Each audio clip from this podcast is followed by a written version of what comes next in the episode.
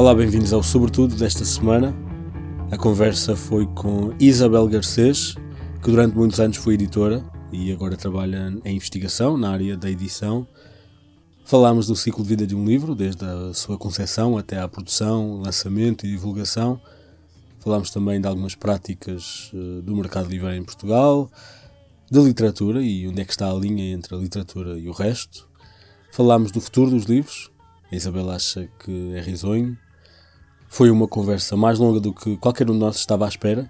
Foi super interessante e vão ver que também vão gostar. Como sabem, o Sobretudo é um podcast sobre tudo, mas sobre um tema de cada vez, com alguém que sabe dele. E há de ter reparado, eu pelo menos eh, estou bem consciente disso, que a lista de convidados especialistas que tenho tido para falar dos temas de cada episódio não se pode dizer que tenha sido particularmente equilibrado em termos de género, ou pelo menos, eh, mais concretamente, paridade de homens e mulheres. E a verdade é que o modo como eu funciono, eu identifico temas sobre os quais quero falar e depois vou procurar uh, especialistas ou pessoas que me consigam falar sobre esse tema. E a verdade é que é muito mais difícil encontrar mulheres especialistas do que homens. E mesmo quando pergunto a alguém, a amigos e conhecidos, sobre indicações, a maior parte dos especialistas ou dos nomes que surgem são masculinos. E então decidi uh, tentar uma coisa. Vou tentar lançar uma, uma campanha, ou pelo menos uma, um formato, para identificar especialistas mulheres sobre vários temas. E o tema acaba por ser indiferente porque duvido muito que não existam mulheres uh, especialistas em diversos temas. E então o que eu proponho é que se juntem a mim para identificar mulheres ou raparigas que sejam especialistas e que as identifiquem nas redes sociais ou quando falam ou identificam-se a si próprias uh, com, usando a hashtag uma especialista. Hashtag uma especialista. Podem referir-se às pessoas, uh, podem uh, tagar pessoas, podem vocês próprias uh, identificar-se ou começar a usar a hashtag, não tem necessariamente que ser a falar comigo, mas se criarmos esta prática de identificarmos a hashtag uma especialista em diversos assuntos, pode ser que consigamos criar uma massa crítica para quando for preciso encontrar, ou para conferências, eu sei que isto também é um problema comum quando se tenta encontrar alguma igualdade em painéis e de oradores para eventos. Uh, vamos tentar criar aqui uma massa crítica de especialistas mulheres, porque elas andam aí. Vamos ver onde é que isto vai parar, vamos ver se isto resulta. Peço-vos que se juntem a mim e basta promover e usar a hashtag uma especialista. Podem encontrar a explicação e mais informação uh, no meu site podcastsobretudo.pt barra uma especialista. Já sabem, encontram o podcast sobretudo no site, podcastsobretudo.pt e no Facebook, Twitter e Instagram como SobretudoCast. Também estamos no Spotify e a melhor maneira de ter sempre o episódio mais recente é subscrever o Sobretudo. Obrigado, já sabem, o genérico é dos Cayena. Espero que gostem.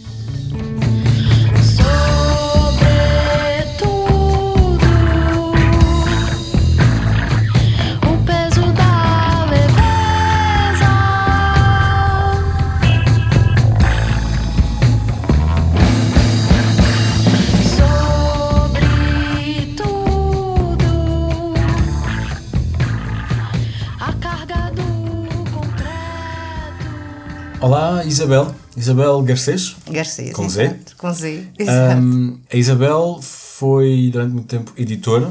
Uhum, não sei se, é se, quer dizer com quem ou uh, se sim, quer descrever. Se não, se não houver inconveniente da, da sua parte, terei muito prazer em dizer que trabalhei quase 20 anos na, na editorial Caminho. Que uh, pertence ao Grupo Leia. Agora pertence ao Grupo Leia, sendo que, uh, portanto, como eu entrei em 96 até 2007 uh, eh, era a caminho, ah.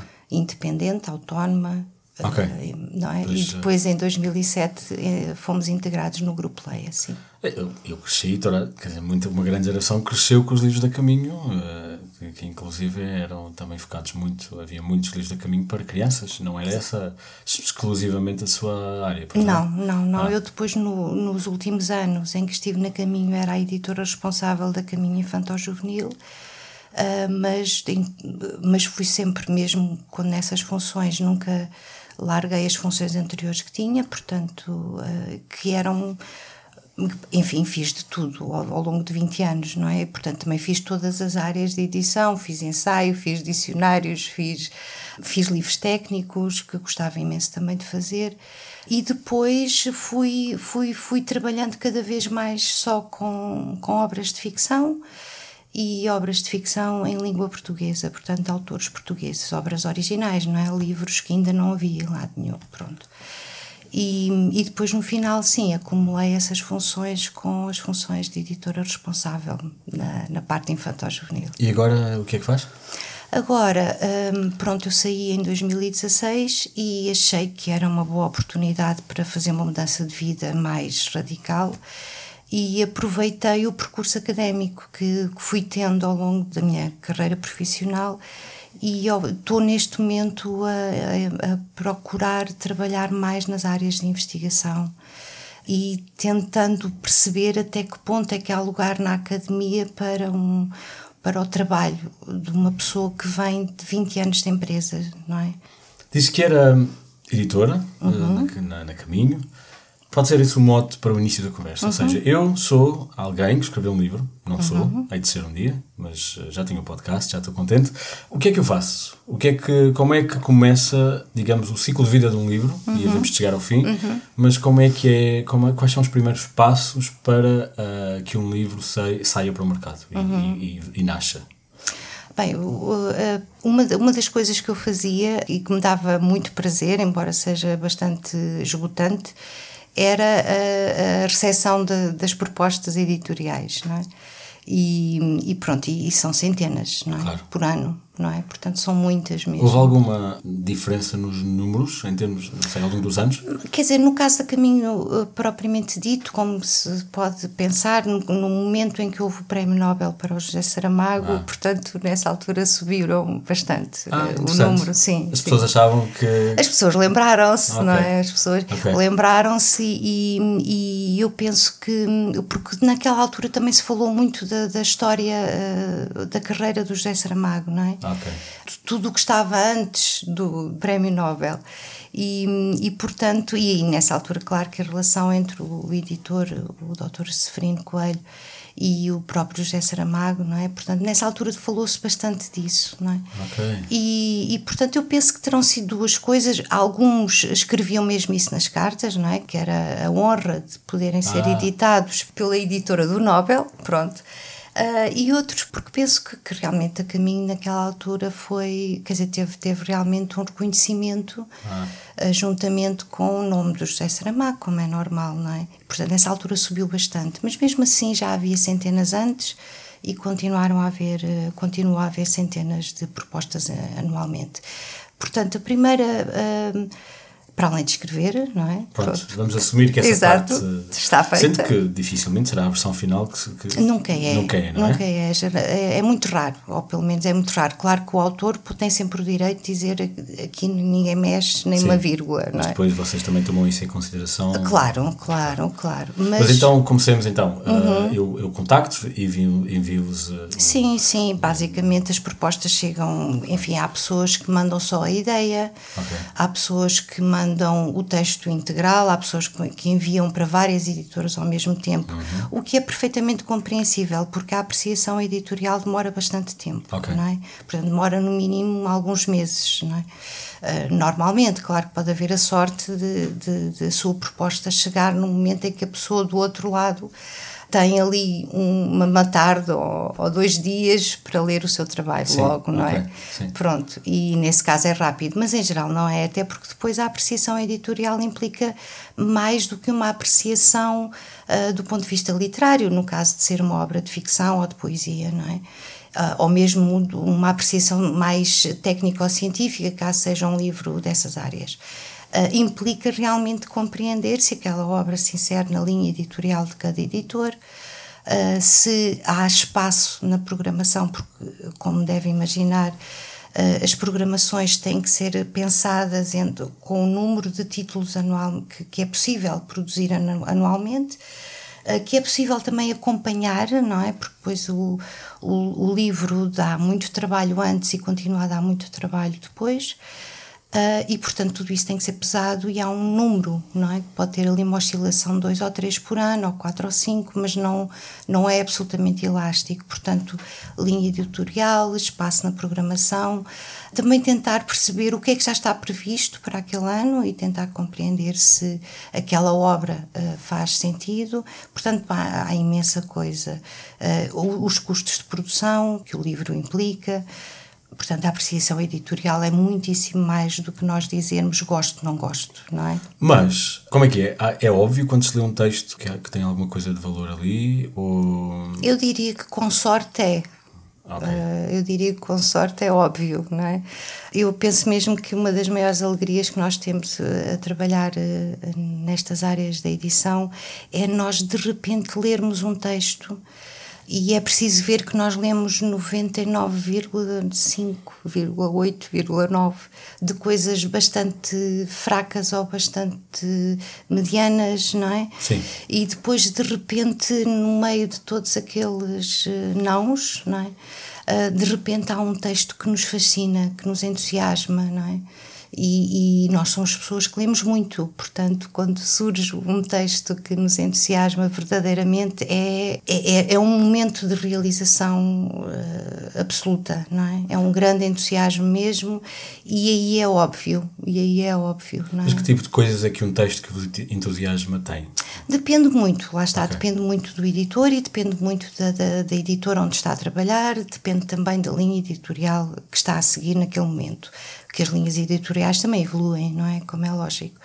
Depende de muita coisa, mas uh, acabamos por ser leitores que nos vamos que este tipo de reflexões ou de, de pré-requisitos de alguma maneira já está uh, encaixado nos nossos olhos de leitor, não é? Portanto, essa parte já, já está ultrapassada, digamos assim. Portanto, uh, dentro dessa, desses pré-requisitos, depois, uh, sei lá, eu posso falar do meu caso pessoal, que é o mais fácil, não é?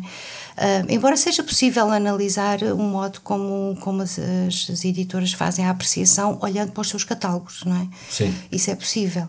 Mas o meu caso pessoal, uh, e lá está, quando eu estava quase exclusivamente a trabalhar com literatura original de língua portuguesa, era olhar para um texto que trazia mesmo alguma coisa de novo. E quando eu digo mesmo alguma coisa de novo, é olhos novos sobre o mundo, não é?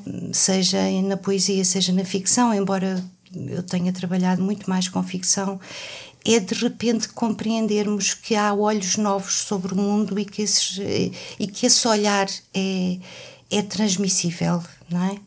E, portanto, é transmissível através da escrita, e aí entra a forma. É nós olharmos para, para frases, ou para personagens, ou para momentos de intriga, uh, e percebermos que não conseguimos imaginar uma, uma maneira melhor daquilo. Ah eh, ser transmitido. Mas isso não deve acontecer muito, como disse, eh, são os tais 95%, sim, os, claro. os tais vá, É o 0, tal 0,5%, ah. sim, sim. Aliás, há estudos que dizem que uh, é muito raro, uh, pronto, este 0,5% é aquele muito bom, muito fantástico, sim, não é? sim. é? Muito entusiasmante, mas, mas há vários estudos uh, que, e, e também na minha experiência pude comprovar isso, há vários estudos que, que indicam que mais do que 5% das propostas que são enviadas para todas as editoras, uh, não. Não, portanto, com sorte publica-se 5% daquilo que é. Mas não é uma questão de decisão, é mais, é mais uma questão de. É um acumular de razões. Exato. É sim, um sim. acumular de razões. Mas é? é, mais uma. É, os 5% são uma observação, não é uma decisão prévia não, de que não, só, só não, uh, não, embora possa também ter a ver. Imagino que nós temos uma programação de 70 ou 100 livros por ano que os autores com quem nós já trabalhamos eh, vão eh, cobrir, uh, vão fazer livros para cobrir 80% desse número, só ficamos com 20, não é? Sim. Portanto, só estas coisas claro. também acabam por influenciar. Embora eu considere que quando há, e na caminho também havia essa filosofia, não é? Quando há uma coisa muito, muito boa e que, sim, faz tudo, todos os esforços para que se sim. consiga avançar com a publicação. De alguma maneira, estava numa situação uh, confortável porque só trabalhava, ou essencialmente trabalhava com novos valores. Digo isto porque acontece, de certeza, autores que vocês já tenham e cujo trabalho não é aquele excepcional de que estão à procura e sim. tem que ser gerido de uma maneira completamente diferente. Exatamente, sim, sim, sim. O que também acontece com bastante frequência, pois. não é? Uh, não é o mais comum. Não é Sim, também comum. tem a ver com a vossa aposta. Portanto... Claro, claro. Não é o mais comum, até porque a ideia, e penso que isso é geral para todos os editores, é quando, quando uh, consideram que vão trabalhar com o autor, é porque consideram que aquele autor uh, terá sempre trabalhos de qualidade, não é? E em geral é assim, os bons autores dificilmente têm livros maus, não é? Pois. Agora, não são todos, quer dizer, um autor, se tiver uma carreira longa, como se espera, e níveis de produção bons, não é? Uh, pode não fazer um livro todos os anos, mas faz certamente um livro de dois em dois anos ou três em três. E isso ao longo de 15, 20, 30 anos eh, é difícil que sejam todos os livros muito bons, não é? Sim, até para o, e de certeza que o autor concorda com isso. Claro, claro, claro. Até porque muitas vezes, do ponto de vista da criação, há objetivos diferentes, não é? Há experiências que se fazem, há evolução na, na, eh, na escrita que se faz e que eh, pode não resultar sempre otimamente, não é? Aliás, não, o, o, trabalhar com textos originais uh, tem muitas particularidades e uma delas é que um livro pode já, até já estar uh, muito avançado e pode ter opiniões ótimas de todas as pessoas que o leram até o momento, imagino, das, das provas, e o autor, por qualquer motivo, considera que não, não, afinal aquilo ainda não está Sim. e o livro não sai, não é? Portanto, há, há, um sem número de situações, há momentos de, uh, que nós podemos considerar que são atrasos, mas não são atrasos, é o autor que está uh, ainda a marinar uh, alguns aspectos que ainda não que ainda não são claros para, para ele. Portanto, há, há um sem número de, de, situações imprevisíveis quando se trabalha com uh, contextos originais, como é lógico. Sim. Falou aí da, das provas, vamos uhum. começar um bocadinho atrás. Ok, uh, leu-se o livro, é, é excepcional, uh, ou não, mas foi decidido que uh, por X e Y razões uhum a, editora vai apostar, que é que acontece? Existe, tem um manuscrito, uhum. ou seja, tem, já não, já não se usa manuscrito pois há muito não, tempo. mas ainda se chama manuscrito. É verdade, é verdade. ainda se chamamos-lhe assim. É. Então. Mas tem uma, um texto, uhum. uh, sim, escrito. O que é que faz o texto? Bem, o, o texto tem sempre. Uh, a apreciação editorial às vezes não implica uma leitura ultra detalhada. Em, em princípio, deverá implicar uma, uma leitura integral uh, do texto e quando se trabalha com ficção, por exemplo, ou com literatura, enfim, na sua abordagem mais. Uh, mais restrita, uh, não é possível fazer apreciação editorial sobre uma ideia, não é? Sim. Pronto, portanto tem que se ter o texto e tem que se ter o texto todo, não é?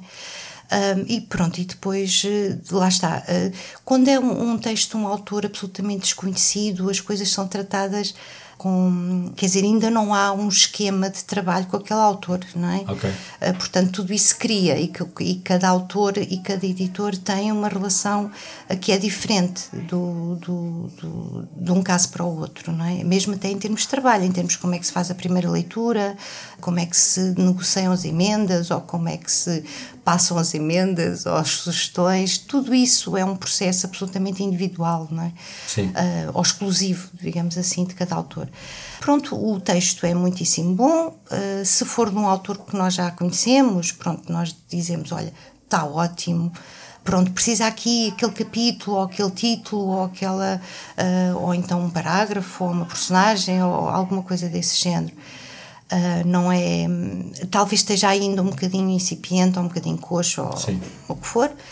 Às vezes o, o texto uh, chega, uh, chega ao editor só por uma primeira apreciação, mas não com a ideia de que vai já passar para a produção, portanto volta ao autor com estas apreciações muito gerais, não é? Okay. Outras vezes não, chega já com aquela ideia, e lá está, também depende do processo de, de cada autor, chega já com aquela ideia do, olha, entregue-te isto, isto pode sair uh, daqui a três meses, não é? Pronto. Okay.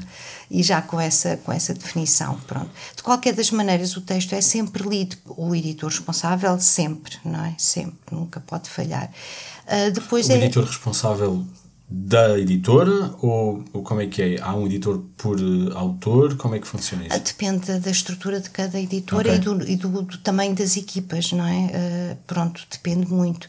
Pelo que eu vou sabendo, quer dizer, há sempre um editor responsável geral, não é? Sim. Pronto, uh, e portanto esse editor é aquele que diz sim, não, final e é aquele que assume a responsabilidade de, de publicar o livro, não é?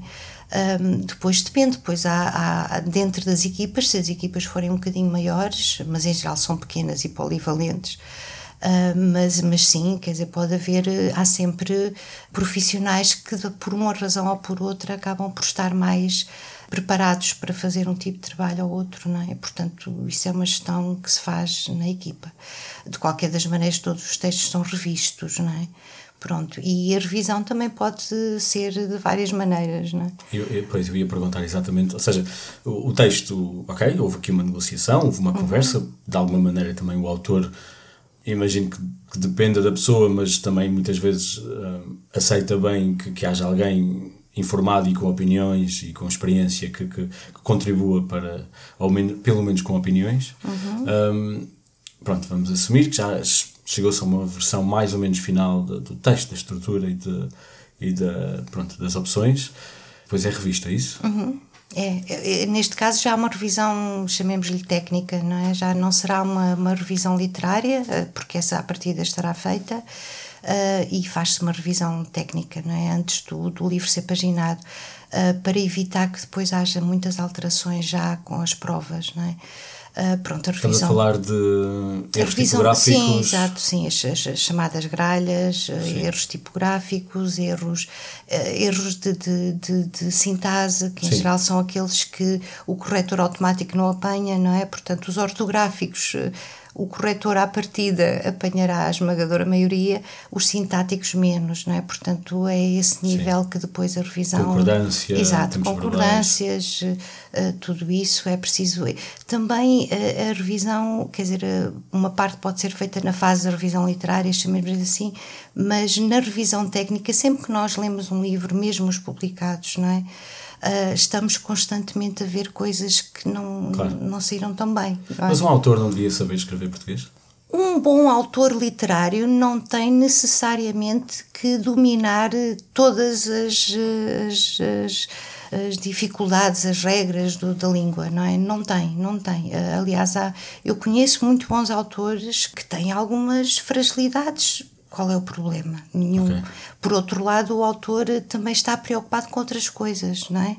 Okay. Está preocupado com questões mais de estrutura do, do texto, como é que dá a, a, conhecer aquela história, como é que dá a conhecer aquele momento da intriga, como, quais são as suas opções de autor para o tratamento daquela personagem.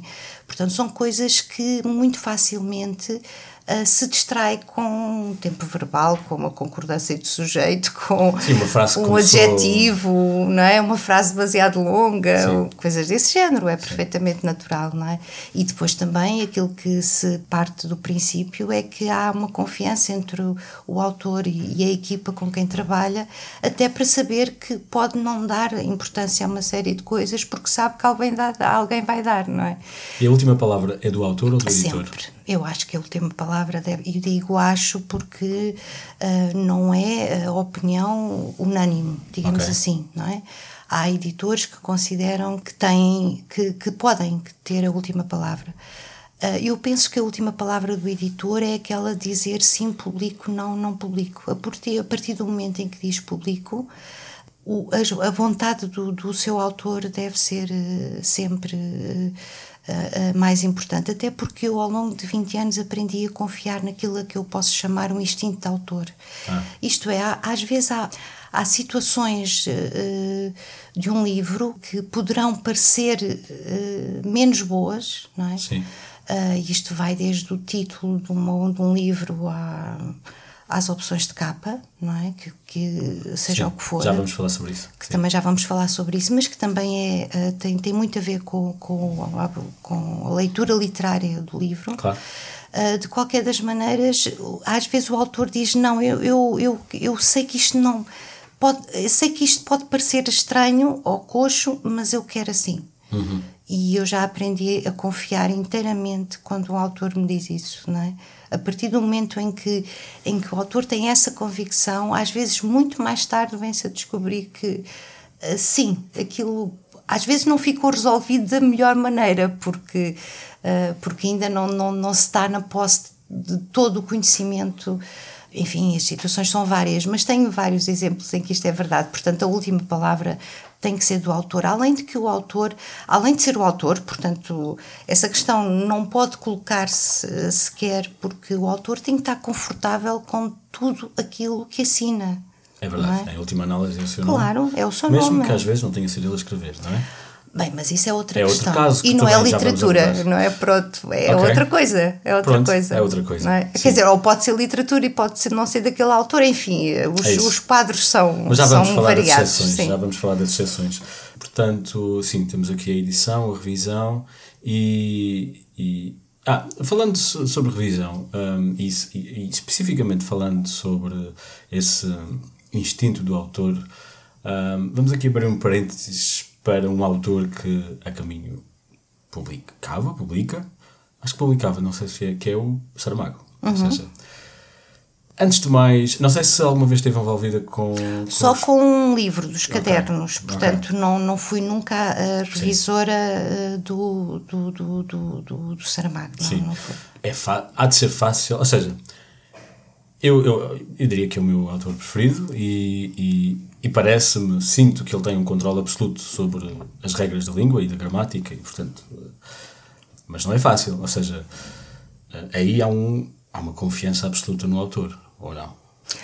Há, há, sempre uma confiança absoluta no autor, não é? Há sempre. Uh, até porque, no caso do Saramago, uh, imagino o, o, seguinte cenário, não é? Imagine que o Saramago, que já tinha escrito algumas coisas antes do Levantar do Chão, não é? Mas que, pronto, o Levantar do Chão é o romance que marca aquele estilo, marca uhum. aquela, não é? Marca a, a, a evolução eh, de, de, do, do escritor Uh, imagino que, que alguém leu, e, e, pronto, isto é caminho, eu conheço as pessoas, admiro-as profundamente, mas pronto, vamos imaginar que é uma, uma, situação que eu até não conheço, mas que do lado de fora posso analisar, não é?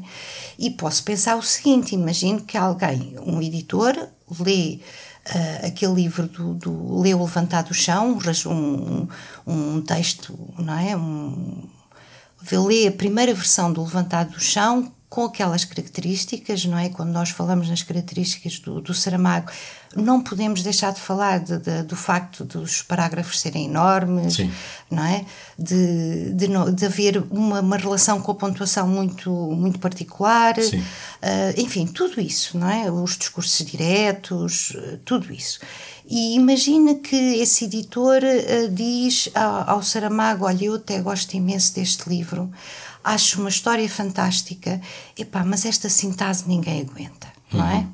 Sim. Vamos aqui, epá, tem que ser, tem que ser, epá, tens que fazer parágrafos normais, fazer os capítulos normais, uh, os discursos diretos normais, a pontuação normal, epá, tem que ser, senão isto fica intragável. Imagine Sim.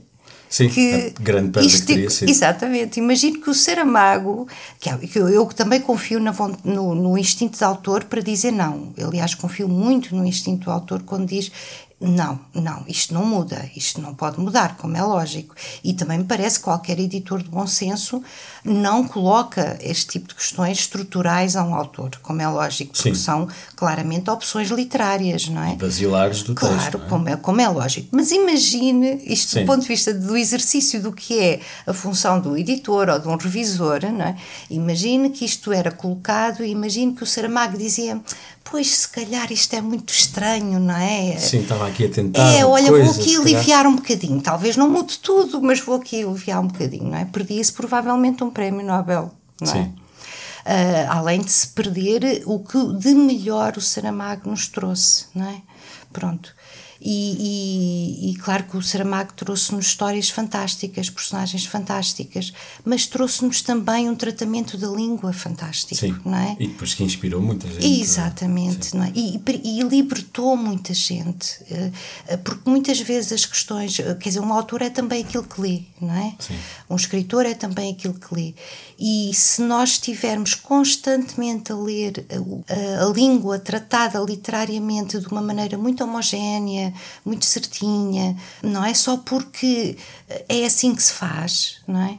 Uh, perde-se muita coisa da riqueza da evolução da própria língua enquanto um, um ser vivo, não é? Um ser que evolui. E, portanto, do ponto de vista de um revisor literário, é isso que me apaixona, é compreender uh, quando é que um, um escritor termina uma frase por mas, porque faz sentido terminar Sim. uma frase por mas, não é? Sim. Portanto, e no caso do Saramago, é, é de certeza, é, foi de sempre, e eu conheci muito bem a, a revisora que trabalhou com ele, a Rita Paz, é de certeza, quer dizer, é difícil, ele, ele, ele, realmente era muito bom, até porque ele antes eh, de ser escritor a tempo inteiro, digamos assim, ele foi editor, ele foi revisor, ah. ele foi tradutor.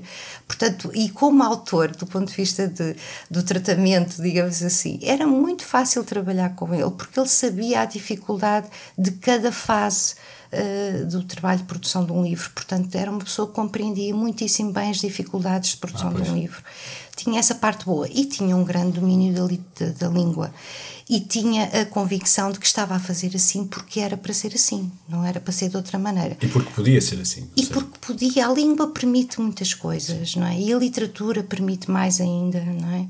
Coisas que nem os linguistas nem os revisores têm o direito de dizer não pode ser, não é? Não Mas imagino que agora também haja muita gente que acha que é o novo Saramago e que também apresenta coisas intragáveis, não é? Como é lógico, aliás, e, e essa a parte do, ou melhor, uma das funções importantes dos grandes escritores também é criar uh, o seu séquito uh, não é de, de, discípulos quer quer sejam ou não quer tenham ou não uma relação direta com, com o escritor mas têm de certeza uma relação próxima com a sua escrita não é Claro que há de haver muitos escritores que eh, procuraram seguir o, a linha Saramago e não o fizeram bem, ou, ou, ou fizeram-no como um exercício para depois explorar outras soluções para a sua natureza enquanto escritores literários, não é? Sim, porque quase mais do que dizer que podes seguir este caminho, uh, Saramago abriu portas para podes seguir um caminho diferente. O teu caminho. O teu.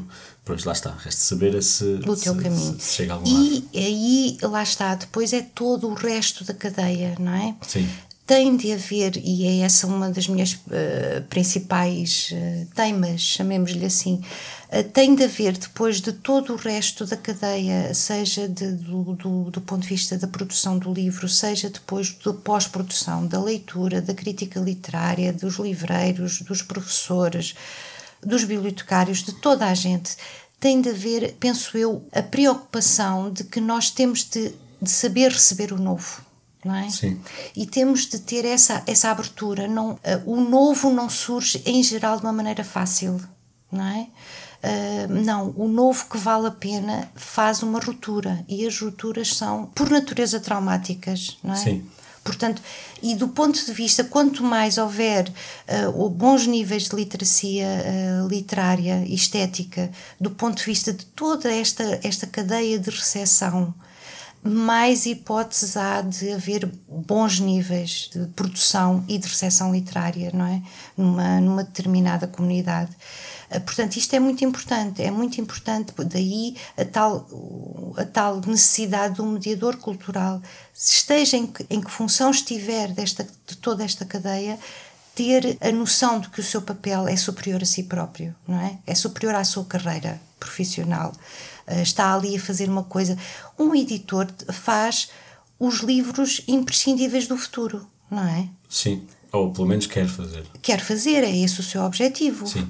E, e fala-os, não é? Não, não, não, terá, não terá o mesmo nível de sucesso com todos, como é Exato, é lógico. Sim. Mas é, é isso, está a fazer os livros imprescindíveis, não é? Quando alguém fez o Rosa, Minha Irmã Rosa, não é? Quando alguém disse que sim ao Rosa, Minha Irmã Rosa, até no próprio prémio em que o livro foi uh, destacado, não é? Um, eu não conheço o Rosa. O, Rosa, Minha Irmã Rosa, eu estou a falar deste exemplo porque é um livro da Alice Vieira, não é? O primeiro livro da Alice Vieira, há imensos anos, não é? Eu agora não lhe sei dar as datas certas, mas o livro surgiu porque ganhou um prémio literário uh, organizado na Gulbenkian, era o Ano Internacional da Criança, uma coisa assim. Há muitíssimos anos, não é? E, foi o que lançou a Alice Vieira. E foi o que lançou depois a carreira da Alice Vieira, que era jornalista e que nunca tinha pensado. Quer dizer, eu estou aqui, não, não estou a cometer sim, em, em confidência nenhuma, porque está em imensas entrevistas da Alice.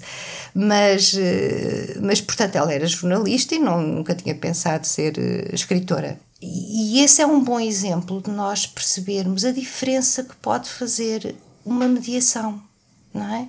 Portanto, as coisas têm. E, e, e, esse é um livro imprescindível do futuro, não é? Sim. Quando se estava a fazer o livro, quando alguém no, no júri disse, não, ganha este, não é? e depois alguém na, na, editora disse não sei o quê, e depois alguém na biblioteca disse não sei o quê, e depois, não é?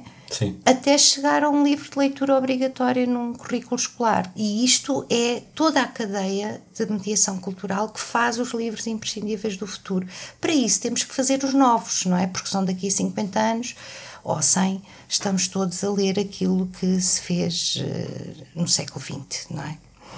Então, ok, houve esta fase da revisão, que é mais ou menos fácil, dependendo dos casos, imagino, uh, mas já temos uma versão mais ou menos final agora do texto revisto. A parte visual e gráfica acontece ao mesmo tempo, antes e já agora nisto tudo, um, em que fase é que surge o título do livro? E, e, e, é sempre decidida pelo autor ou é também uma decisão comercial? Eu espero que não. Eu espero que não. Aliás, um, e desses exemplos eu não vou falar porque, porque enfim, porque se há também uma eu só posso falar de exemplos públicos, não é? Isto é, que estão, que estão publicados, digamos assim. Portanto, porque a confidencialidade é uma, uma coisa absoluta, quer dizer, não se pode colocar em risco a confidencialidade deste tipo de relações profissionais, não é? Como é uh, entre os autores e os, e os editores, e, pronto, não se pode. De qualquer das maneiras, posso dizer que então, no caso da literatura, eu tenho a ideia de que não há bons resultados com nós dizermos, ah, este título, não é? Ah, pode, é a tal coisa da sintase do Saramago. É equivalente, não é? Okay. Podemos dizer, ah, é um título muito grande, ah, tem uma palavra muito difícil. Ah, Mas pode haver opiniões, ou seja... Claro que sim, sim, claro que sim. E às vezes até o autor tem as suas dúvidas, não é? Pois, tem, tem ali pensado um, e tem dúvidas. Olha, para mim pode ser este, pode ser este, tem prós e contras o que é que vocês acham, não é? Pronto. Sim. E nós achamos, mas, mas é a esse nível, não é? Assim como o próprio nome dos autores, quer dizer, eu também conheço casos que se diz isto é um nome de autor muito grande, não cabe nas capas, é um empecilho, tem que se fazer de outra sim, maneira. Tem mudar o nome, sim. Não, não, é não, é verdade, não, não, não. E os títulos é igual, os títulos é igual. À partida, o, o, o livro é um, é um produto único, é um objeto único, não é? Portanto, tudo aquilo tem que fazer sentido. Tudo aquilo tem que fazer. E tem que fazer sentido, em primeiro lugar, para um autor, como é okay. é lógico. Claro que tem que ser uh, inteligível do ponto de vista de um, do leitor, não é? Mas é isso, não é? Tudo o resto tem que se não houver a sensibilidade, neste caso comercial, digamos assim, logo à partida, para que tudo aquilo seja muito bem recebido comercialmente, tem que se construir, não é? Sim. Tem que se construir, não é mudando a arte que, que, à medida do mercado, não, é um mercado que teoricamente tem que se adaptar à arte, é, a relação tem que ser esta, não é? Tem de ser, mas é? Não, não é, não, não é. é. Mas nós temos que viver com objetivos ambiciosos, é? Claro, sim, mas a minha questão é, eu não como é. consumidor de livros, uh, quando olho para, para, aliás, estamos aqui junto a uma bela, uhum. uma bela uh, prateleira cheia de livros, quantos destes, uh, não sei no caso deste em particular, mas qual é uh, a assunção quando se olha para um livro de que aquilo foi completamente criado com bases artísticas ou em termos de, de em termos de cota de mercado, digamos o, assim? Sim, mas também é, convém dizer o seguinte, quer dizer, o, uh, nós estamos aqui a falar de um tipo de livro, é só sim. um tipo de livro, não é? Literatura. Uh, e, exatamente, é só literatura e neste caso até estamos a falar de literatura, de, do trabalho de edição com textos originais, não é? Porque imagina, imaginando que nós compramos os direitos de um, de, um, de um, livro estrangeiro, é logo diferente, não é? Sim. Pronto, podemos comprar logo a capa, não é? Sim. Podemos adaptar ou não o título, é logo diferente, não é? Mas estamos a falar apenas de um tipo de livro e também convém dizer que o livro é um, é um suporte, eu não diria que é um suporte inócuo, mas é um suporte ultra versátil, não é? Portanto, pode caber no livro e, e logo cabe no mundo editorial muitos tipos de livros. E eu não tenho nada contra todos os tipos de livros que se possam querer eh, fazer, não é? Uh, tudo isso é verdade, não é? Podemos encomendar perfeitamente um livro de qualidade. E a qualidade, isso também é uma coisa que eu, que eu acho que é, que é pertinente levantar a questão que é a qualidade editorial de um livro é à medida daquele objeto, não é? Sim. Isto é, o que eu quero dizer com isto é, pode haver uma capa muitíssimo boa, com características muito populares, muito comerciais, digamos assim, não é? E é uma boa capa e está perfeitamente adequada àquele livro. Aquilo que eu acho que o mercado não pode fazer é defraudar o, o, conteúdo que aquele livro transporta, ah, não é? Porque está também a defraudar não só a obra, como também as expectativas do, do, ponto de vista do consumidor ou do leitor, não é? Portanto, não vale a pena nós estarmos a tentar dar um, um título explosivo a uma obra que é introspectiva, Sim. não é? Portanto, ninguém vai ganhar nada com isso, portanto vão-se vender quantos mais exemplares, mais cinco, porque alguém foi enganado com um título explosivo, depois abre o livro e vê que é uma obra muito introspectiva, eh, vai ganhar o quê, não é? Não vai sugerir aquele livro aos amigos, por exemplo, não é? Vai dizer, olha, fui enganado porque Sim. o título deu-me a entender que isto era um, um, uma história de, de espiões e, e, e mortes e afinal é um monólogo de um senhor que foi que é reformado da polícia e não é? Sim. portanto esta é a ideia. E pode haver e há eu acho até que o mercado editorial português é de bastante qualidade. E é de bastante qualidade a todos os níveis tanto do ponto de vista do livro mais comercial como do livro mais arte não Sim. Portanto, tudo isso é possível e há bons exemplos de edição em todos os níveis. Infelizmente, também há maus exemplos de edição todos em os todos eles também. A ideia de que o livro artístico é sempre bom também não é verdade, não é? Falou aí da, da, da tradução e de, e de, comprar direitos de outro livro, de outros livros, e queria, antes de avançar, fazer abordar essa, essa situação. Pronto, imagino que, que, as editoras pertençam ao mercado global e que estejam permanentemente em comunicação e depois há prémios e depois há visibilidade e, e, e está, está, a dizer que sim com a cabeça, estou, portanto estou, está a confirmar. Estou, estou, um, mas há, aqui, há uma coisa muito particular que também acontece no caso dos filmes, que é como é que se adapta um título? Ou seja, muitas vezes não basta traduzir. E é uma decisão do marketing ou é uma decisão do editor? Também lá está. É, nós, quando falamos da edição, um, cada caso é um caso, não é? E é mesmo, quer dizer, é mesmo porque cada, cada livro é um produto único. Até por isso é que é tão difícil trabalhar, mesmo até do ponto de vista do marketing, não é? Sim. Porque não podemos testar batatas fritas com sabor a presunto e ficam testadas, não é? E a partir daí Por isso é preciso comer todas as batatas fritas Claro. e depois já não e cada, e cada livro é uma batata frita com É, um exato, sabor exato, diferente, exato, não é? Portanto, não dá para fazer estudos. Porque ao testar já comemos. Claro, claro, dá para fazer estudos de mercados aproximativos para uma série de questões relacionadas com os livros, é verdade, mas depois há aquele exemplo, não é? Pronto. Portanto, também depende muitíssimo, não é? Eu imagino que, que no geral, as editoras eh, trabalhem com títulos mais como no resto da tradução, aliás, e os tradutores, neste caso, porque também, porque numa tradução o tradutor eh, faz ali uma ponte e, e do ponto de vista do editor, digamos assim, é o tradutor que representa muitas das funções do autor, digamos assim, não é? Sim. Portanto, nós recebemos, o, quer dizer, compramos o- um, um livro seja por que razão for, compramos os direitos de, de edição de um livro e depois o livro é traduzido, não é? E, portanto, a responsabilidade do tradutor eh, tem a ver com todas essas questões, inclusive a do título, não é? Claro que dependendo do tipo de livro que é, pode haver um peso maior, mas isso também nos, nos, nos, nos títulos originais eh, não traduzidos, não é? Pode haver Sim. um peso maior do marketing, não é? Claro Sim. que pode. Ou pode haver um peso maior seja do que for. Neste caso, enfim, o, o, o, editor, se estiver a trabalhar com uma linha editorial uh, muito comercial, o próprio editor é, uma, é, é de certeza um ótimo marketeer, não é? Pois. Portanto, tudo isso uh, depende do tipo de linha editorial que se segue.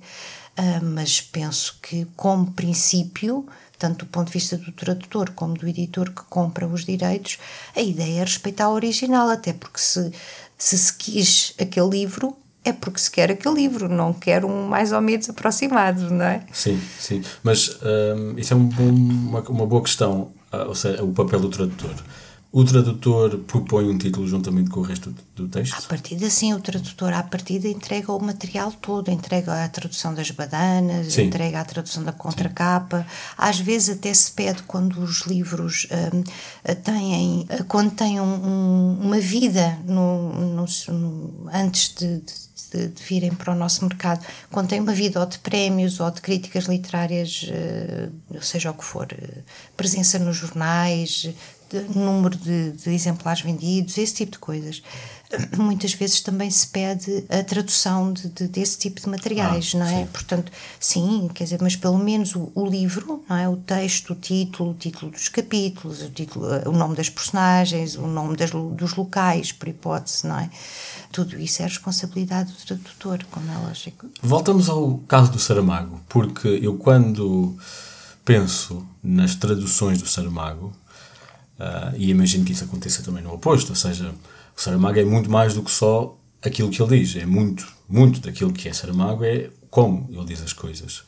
E, e, e imagino que haja um grande desafio na tradução de textos que são tão particularmente ligados à forma, um, e não sei como é que isso é gerido uh, dentro da, da indústria. É assim, uh, os próprios contratos podem acautelar uh, algumas questões. Enfim, podem contemplar uh, algumas delicadezas ou podem contemplar, por exemplo, uma relação próxima entre um tradutor e um revisor do autor uh, hum, da, da, língua original que pode ajudar, não é? Pode dizer uh, muitas vezes e eu também por experiência posso dizer que muitas vezes há, há erros da edição original que são detectados pelos tradutores, não é? Okay. Uh, às vezes até de língua. Até porque olham, eles olham muito com muita atenção para Claro, claro, eles têm que. E depois é preciso também ter esta noção que às vezes há a ideia de que os revisores não é, são todos experts absolutamente. Não e que têm todos um, um conhecimento absolutamente uh, inquestionável da, da língua. É, supostamente sim, não é? Mas também sabemos que estará, estará sempre a aprender, não é? Os próprios linguistas estão, estão sim, não é? Claro. Tantas vezes que eu tenho que confirmar coisas que há uns anos eram de uma maneira, agora são de outra. Exato, porque a própria língua também. Como é, é lógico. Portanto, é, essa ideia não, não, não é verdadeira, a ideia de que o revisor é infalível, além de que ninguém é infalível, não é? Portanto, por começar por aí. Portanto, há essa questão que o ideal, diria eu, é sempre que um tradutor tenha acesso alguém de, da editora original que, ou do agente literário. Agentes literários também têm conhecimentos profundos sobre a obra dos autores que agenciam, não é? Uh, e que também podem dar essa ajuda. A ideia é um trabalho será sempre melhor se o tradutor não estiver absolutamente sozinho, não é? Direi eu. Sim. E lá está, se um livro é comprado por alguém é porque se quer aquele livro e não uma coisa aproximada. Portanto, claro que será quase impossível verificar a qualidade de uma tradução de um árabe, de um chinês, de um, claro, não é? Sim. Uh, mas haverá a convicção de que, a, de que a pessoa do outro lado, todos, a editora do outro lado, uh, fez um bom trabalho, não é? E, mas é verdade que a sintase do, do Saramago não será certamente fácil de traduzir. Agora pense, por exemplo, uh, no, no Miyakoto. Pois, exato. Não é? Exato. que, que eu, eu, imagino que esse suscite muito mais uh, problemas, não é? Porque há, há principalmente os primeiros livros, do, ou, claro. muitos dos livros do Mia, têm neologismos absolutamente fantásticos do ponto de vista sim, sim. De, de, são, do português que depois lá são mais uma vez basilares do, do, do texto como é lógico não é? E, e, como é sim, lógico. aliás pá, e isso acontece porque quando um, um, escritor que escreve numa determinada língua naturalmente compreende ou descobre situações dessa língua que não são transmissíveis numa, numa tradução, não é? Por melhor que seja o tradutor. Eh, não são, podem ser aproximadas, não é? A título de exemplo, estou a pensar no sentido oposto, ou seja, alguma coisa que foi traduzida para Portugal, para português e, um, e há de haver muitos casos, mas estou a lembrar-me, por exemplo, do, do 1984, que inclu, uhum. in, introduz simplesmente neologismos, palavras que foram inventadas e teve de haver uma decisão pelo tradutor que é esta a versão portuguesa daquele neologismo. Claro. Uh, Porque e, não é só o neologismo, não é? Nesse sim, caso sim. é toda a ambiência claro, que, que, que, deu origem àquele neologismo, não é? Portanto, tudo isso tem que de alguma maneira passar para o leitor, para a língua de chegada e nem vamos uh, demorar muito tempo nisto, mas tradução de poesia, imagino que seja claro, ainda então claro. um novo desafio que, e que dê claro. até um, todo Como um, é lógico. um outro episódio do podcast. Exato, por, por, isso mesmo é que no caso da poesia, e só para. Aí é, é quer dizer, se, se, o nome do, do, do tradutor é sempre importante, no caso da poesia é essencial, não é? Portanto, é que nós temos muito bons exemplos de, de poetas portugueses que traduziram uh, muitíssimo bem uh, poesia estrangeira, não é? Pois. E porque são poetas. Exato, que têm de ter uma sensibilidade semelhante. Falou há pouco da, das capas uh, e eu queria juntar isso tudo numa perspectiva gráfica sobre, sobre os livros. Antes de mais, é pela capa que se avalia um livro, ou não? É, é isso, é, é, é a porta de entrada para o livro. Uh, ou quem vê caras vê corações, não é? vê caras, ou não sim. vê, ou não vê. Neste caso, quem vê capas uh, não vê corações. Idealmente, quem vê capas vê, vê o, o, pode ter um vislumbre acertado do livro. Idealmente, eu penso que é esse o objetivo, não é? É nós olharmos para uma capa. É a tal questão que falávamos há pouco uh, de todo o objeto de livro dever corresponder a, ao conteúdo e dever ser perceptível não é? Uh, idealmente tem que ser perceptível do ponto de vista do leitor para aquele tipo de conteúdo, Sim. não para outro, não é? Convém sempre, acho eu, reforçar esta ideia.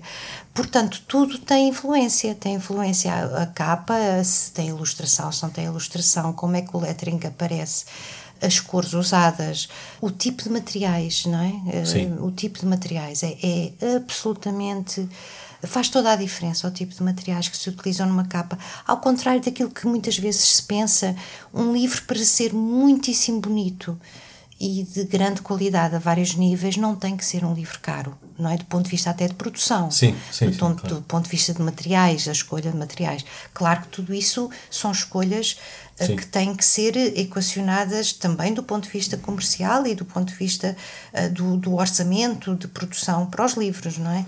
Até porque um, o objeto livro é uma casa e, portanto, a casa é quase que, que, passa uma mensagem que deve ser eh, em concordância com o claro, conteúdo e que, claro. e que durante a experiência de ler um livro a pessoa é um pouco Exatamente, transmitida para... Exatamente, essa é a ideia, não é? Que, que nós quando agarramos num livro como leitores, não é? Tenhamos a noção de que temos um objeto único nas mãos que foi feito do princípio ao fim com objetivos de nos dar a melhor experiência de leitura possível. Não é? Em concordância com o conteúdo, imagino. Em concordância sempre com o conteúdo, com o tipo de livro, etc, etc. Portanto, é muito diferente nós trabalharmos a paginação de um livro técnico não é? Sim, sim. Ou trabalharmos a paginação de um livro de ficção, não é? Num livro técnico, se calhar dá imenso jeito ter uh, cabeças, não é? As informação na parte superior da página dá imenso jeito que aquilo seja detalhado. Imagino que é um livro. Referenciável. Com, claro, não é? Sim. Imagino que é um livro com vários autores e vários capítulos, dá-nos imenso jeito nós folhearmos e percebermos logo, ai, espera, este é aquele capítulo daquele autor que eu quero, não, não é? Sim. Agora, se for um livro de literatura, se calhar não é preciso ter o nome lá em cima no, na página, não é?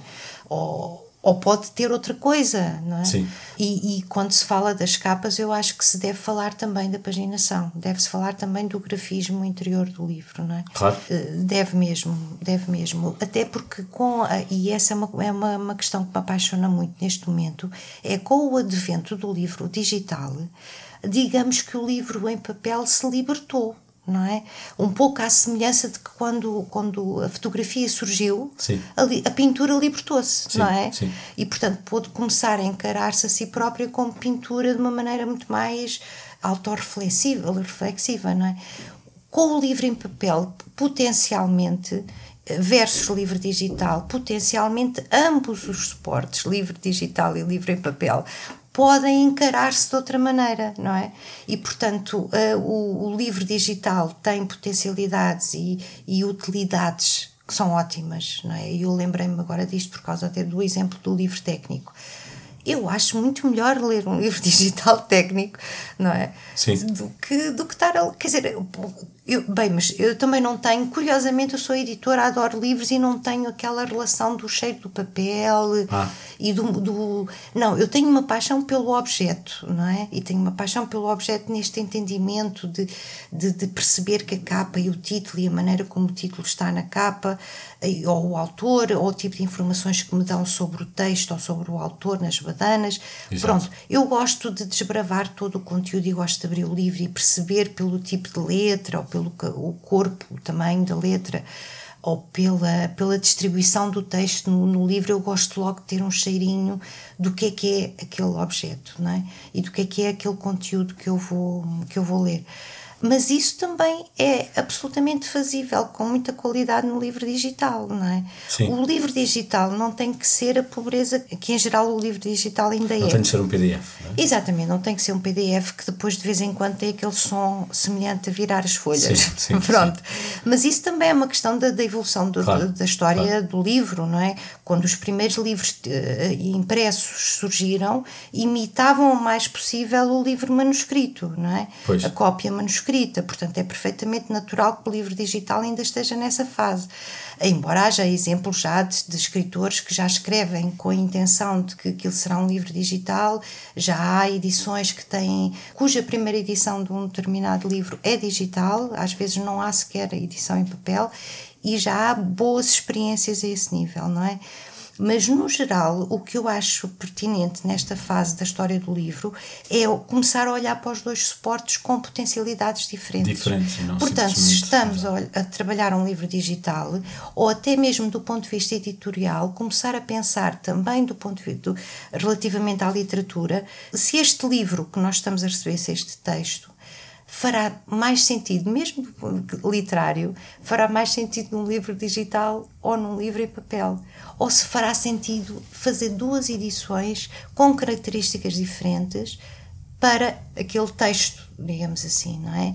Eu conheço casos de livros literários que funcionam muitíssimo bem em papel, muito mal digital, na versão digital, por outro lado, também há casos de livros que eu só conheço em papel, mas que facilmente posso imaginar como é que aquele livro, mesmo do ponto de vista literário, poderia ser bastante mais uh, expandido ou, ou enriquecido Sim. se fosse uma versão verdadeiramente digital, quando eu mas... digo não um PDF. Há uma linha a partir da qual uma coisa deixa de ser um livro, ou seja, agora de repente vem uma imagem, se, uh, se começasse a usar sons de fundo para, para ajudar a transmitir uma, uma paisagem que está a ser descrita ou, uh, ou até imagens, a partir de determinada altura, isso é um site.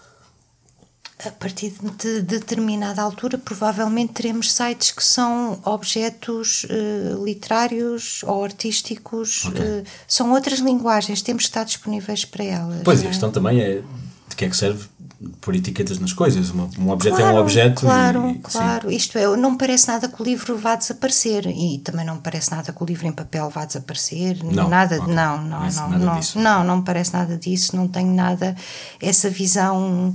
Se calhar é, o, é, o, é a sorte que eu tenho de ter este treino com escritores novos, novos neste sentido. Isto é, o artista está sempre à frente, não é? Okay. O artista está sempre à frente, portanto, só me preocupa se aquele, se aquele conteúdo artístico é ou não adaptado, adaptável a, aos suportes que nós conhecemos, só me preocupa se eu não conseguir trabalhar aquele, aquele conteúdo artístico porque não tenho as técnicas ou os suportes.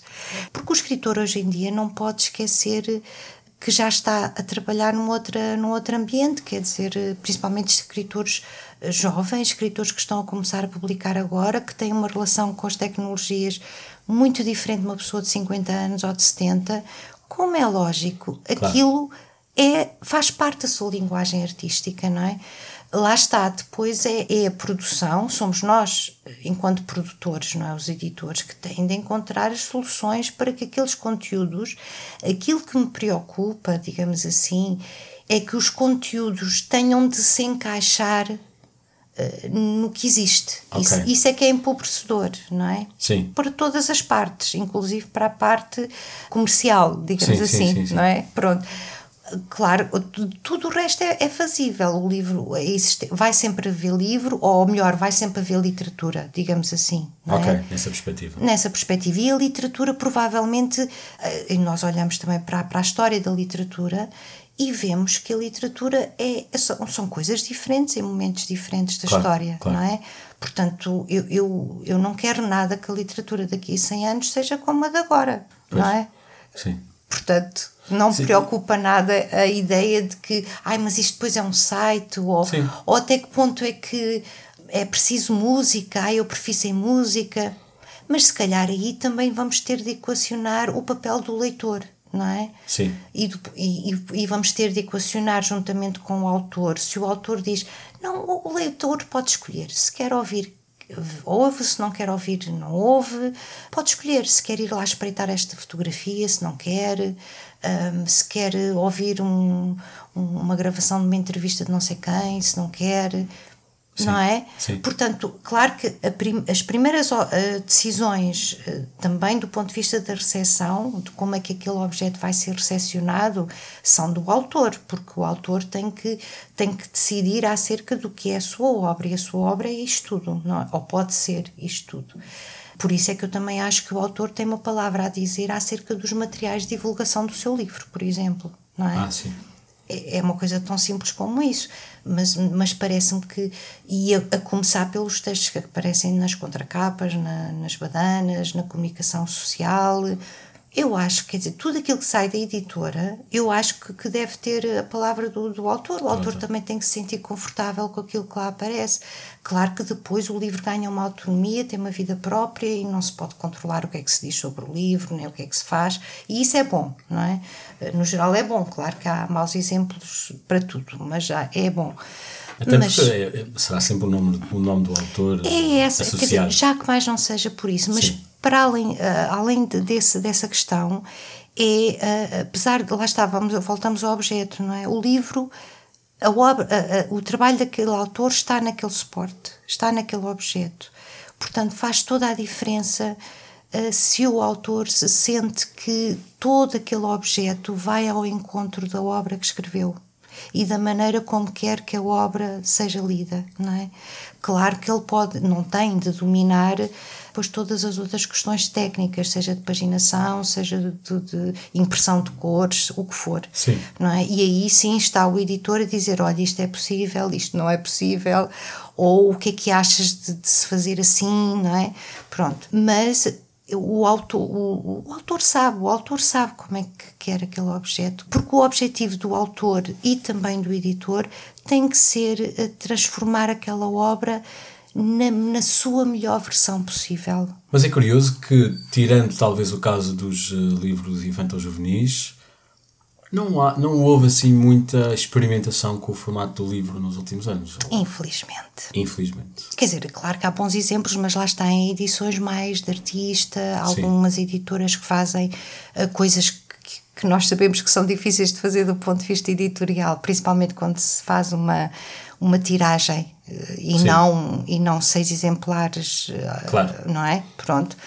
Uh, e nós sabemos que, que isso existe um, Portanto, há, há, ótimos exemplos a vários níveis, e eu, quando me preocupo com questões de edição, claro que respeito imenso de livros de artista, mas preocupo-me com o geral do mercado, não é? Preocupo-me com a qualidade das coisas normais que chegam às claro, livrarias, claro, claro, não é?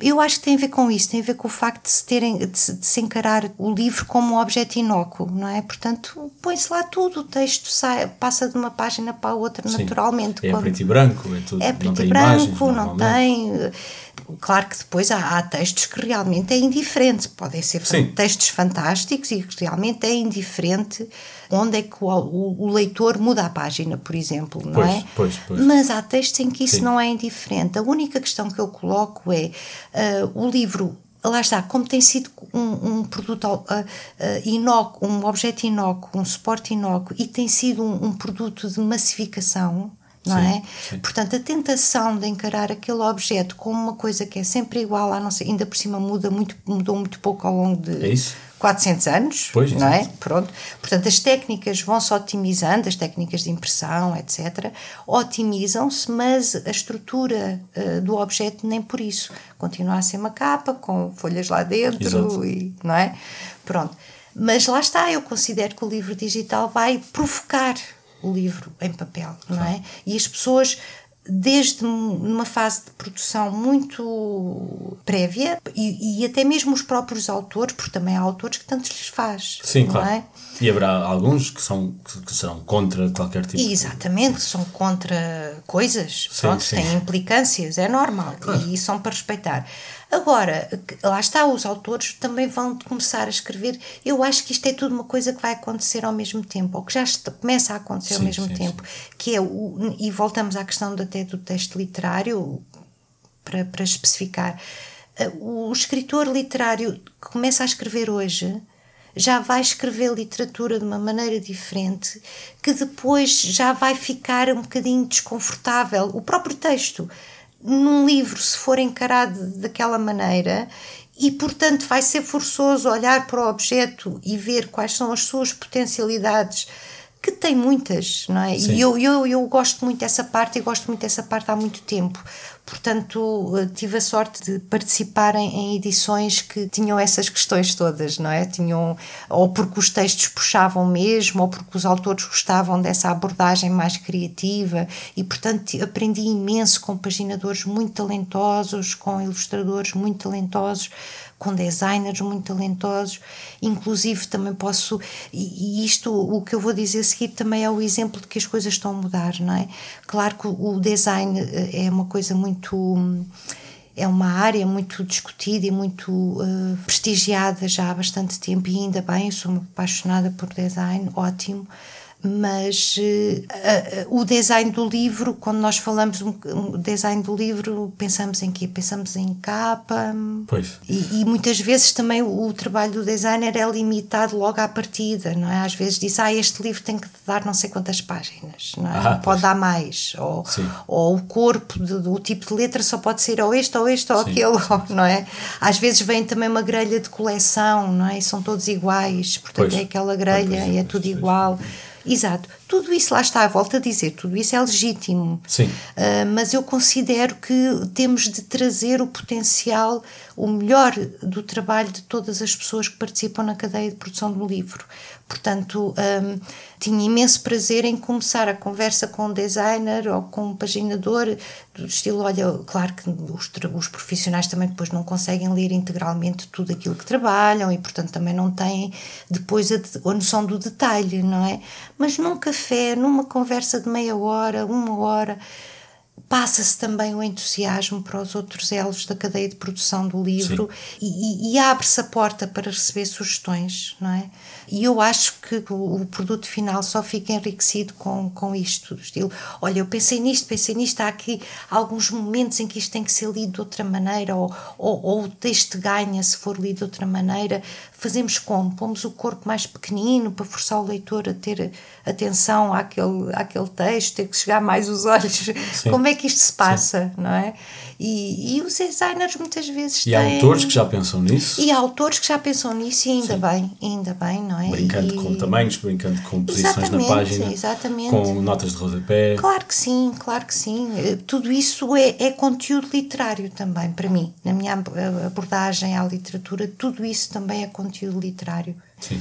Sim, porque importa mencionar, porque há pouco mencionou os paginadores e sei de facto que há pessoas que acham que paginar um, um, um texto é pôr o um número de páginas no texto, mas não, estamos a falar de margens, uh, tipos de letras, passamentos entre letras, entre palavras e entre linhas, uh, uh, diferentes tipos de, digamos, hierarquia na página, se for preciso, Exatamente. títulos, subtítulos, Tudo isso. itálicos, negritos e tudo isso, e como disse, às vezes já está definido eh, por, por diversas regras de estilo, às vezes eh, também às vezes está definido ou, ou, está proposto pelo autor, porque é aquilo que quer dizer, uh, mas, mas tudo isso é pensado. Ou seja, quando alguém pega num livro, o design não é só a capa, o interior, tudo aquilo idealmente foi pensado ou para aquele livro em particular ou no contexto geral em que há uma, há uma, língua sim, sim, gráfica, sim. uma linguagem gráfica que é, sim, que é definida. Sim. E convém dizer que não tem de ser de produção cara, não tem que ser impressa a quatro cores, em papel couché, uh, com capa de não sei quantos gramas, pois. não tem que ser com nada verniz disso. Na capa, com verniz ou com relevo ou com decalque ou com, uh, ou com sobrecapa, não, não é, não é, não é ou a qualidade do papel de miolo não tem que ser um supra-sumo. A questão não é essa, a questão é claro que, que, se nós podemos gastar, não é? Aproveitamos, não é? E, vamos escolher tudo, não é? Uhum. Tanto técnicas de impressão como materiais uh, ótimos. Mas não tem que ser por aí. A, a, única questão é uma boa edição, com, também com um bom design, mas lá está, a ideia de boa edição é uma edição que toda ela é pensada, por isso é que eu digo que, e, e, lá está, nós sabemos que, que, é assim. Claro que há livros fantásticos que, que, que não precisam disto. Que, eh, lá está, isto não é obrigatório, sim, não é? Sim, não é sim, é obrigatório. Mas uh, convém pelo menos haver essa preocupação e essa disponibilidade, não é? Para olhar para, para um livro e dizer, já que este texto é um texto único, não é?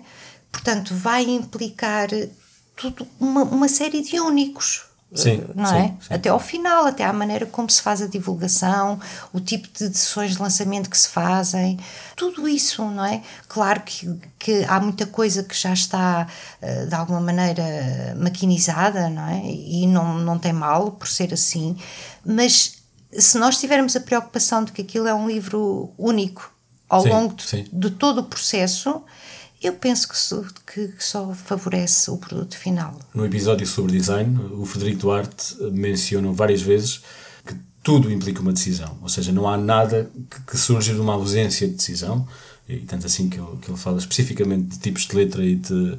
E, de, e, de, de e as ausências também são significativas. Sim, sim, tudo é uma decisão e que tudo implica uh, a ausência de decisão, exato, nota-se. É, exatamente, nota sim. E, e, e, nem sempre. Nem claro, sempre. claro que num mercado como está, uh, na esmagadora maioria do, dos livros, as, as coisas não podem ser tratadas, não são tratadas assim, não é?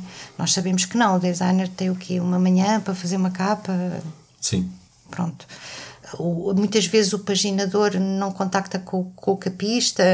Eu até defendo que uma das. E, e em geral, e os editores sabem isso, não é? Mais intuitivamente ou menos intuitivamente, sabem que também uma das, das suas funções mais importantes é serem a ponte entre, entre todas estas pessoas, não é? No, no, tanto do ponto de vista da pré da, da pré-produção até ao livro ser impresso, não é? Sim. Como também a ponte depois entre o resto da cadeia pós-produção, não é?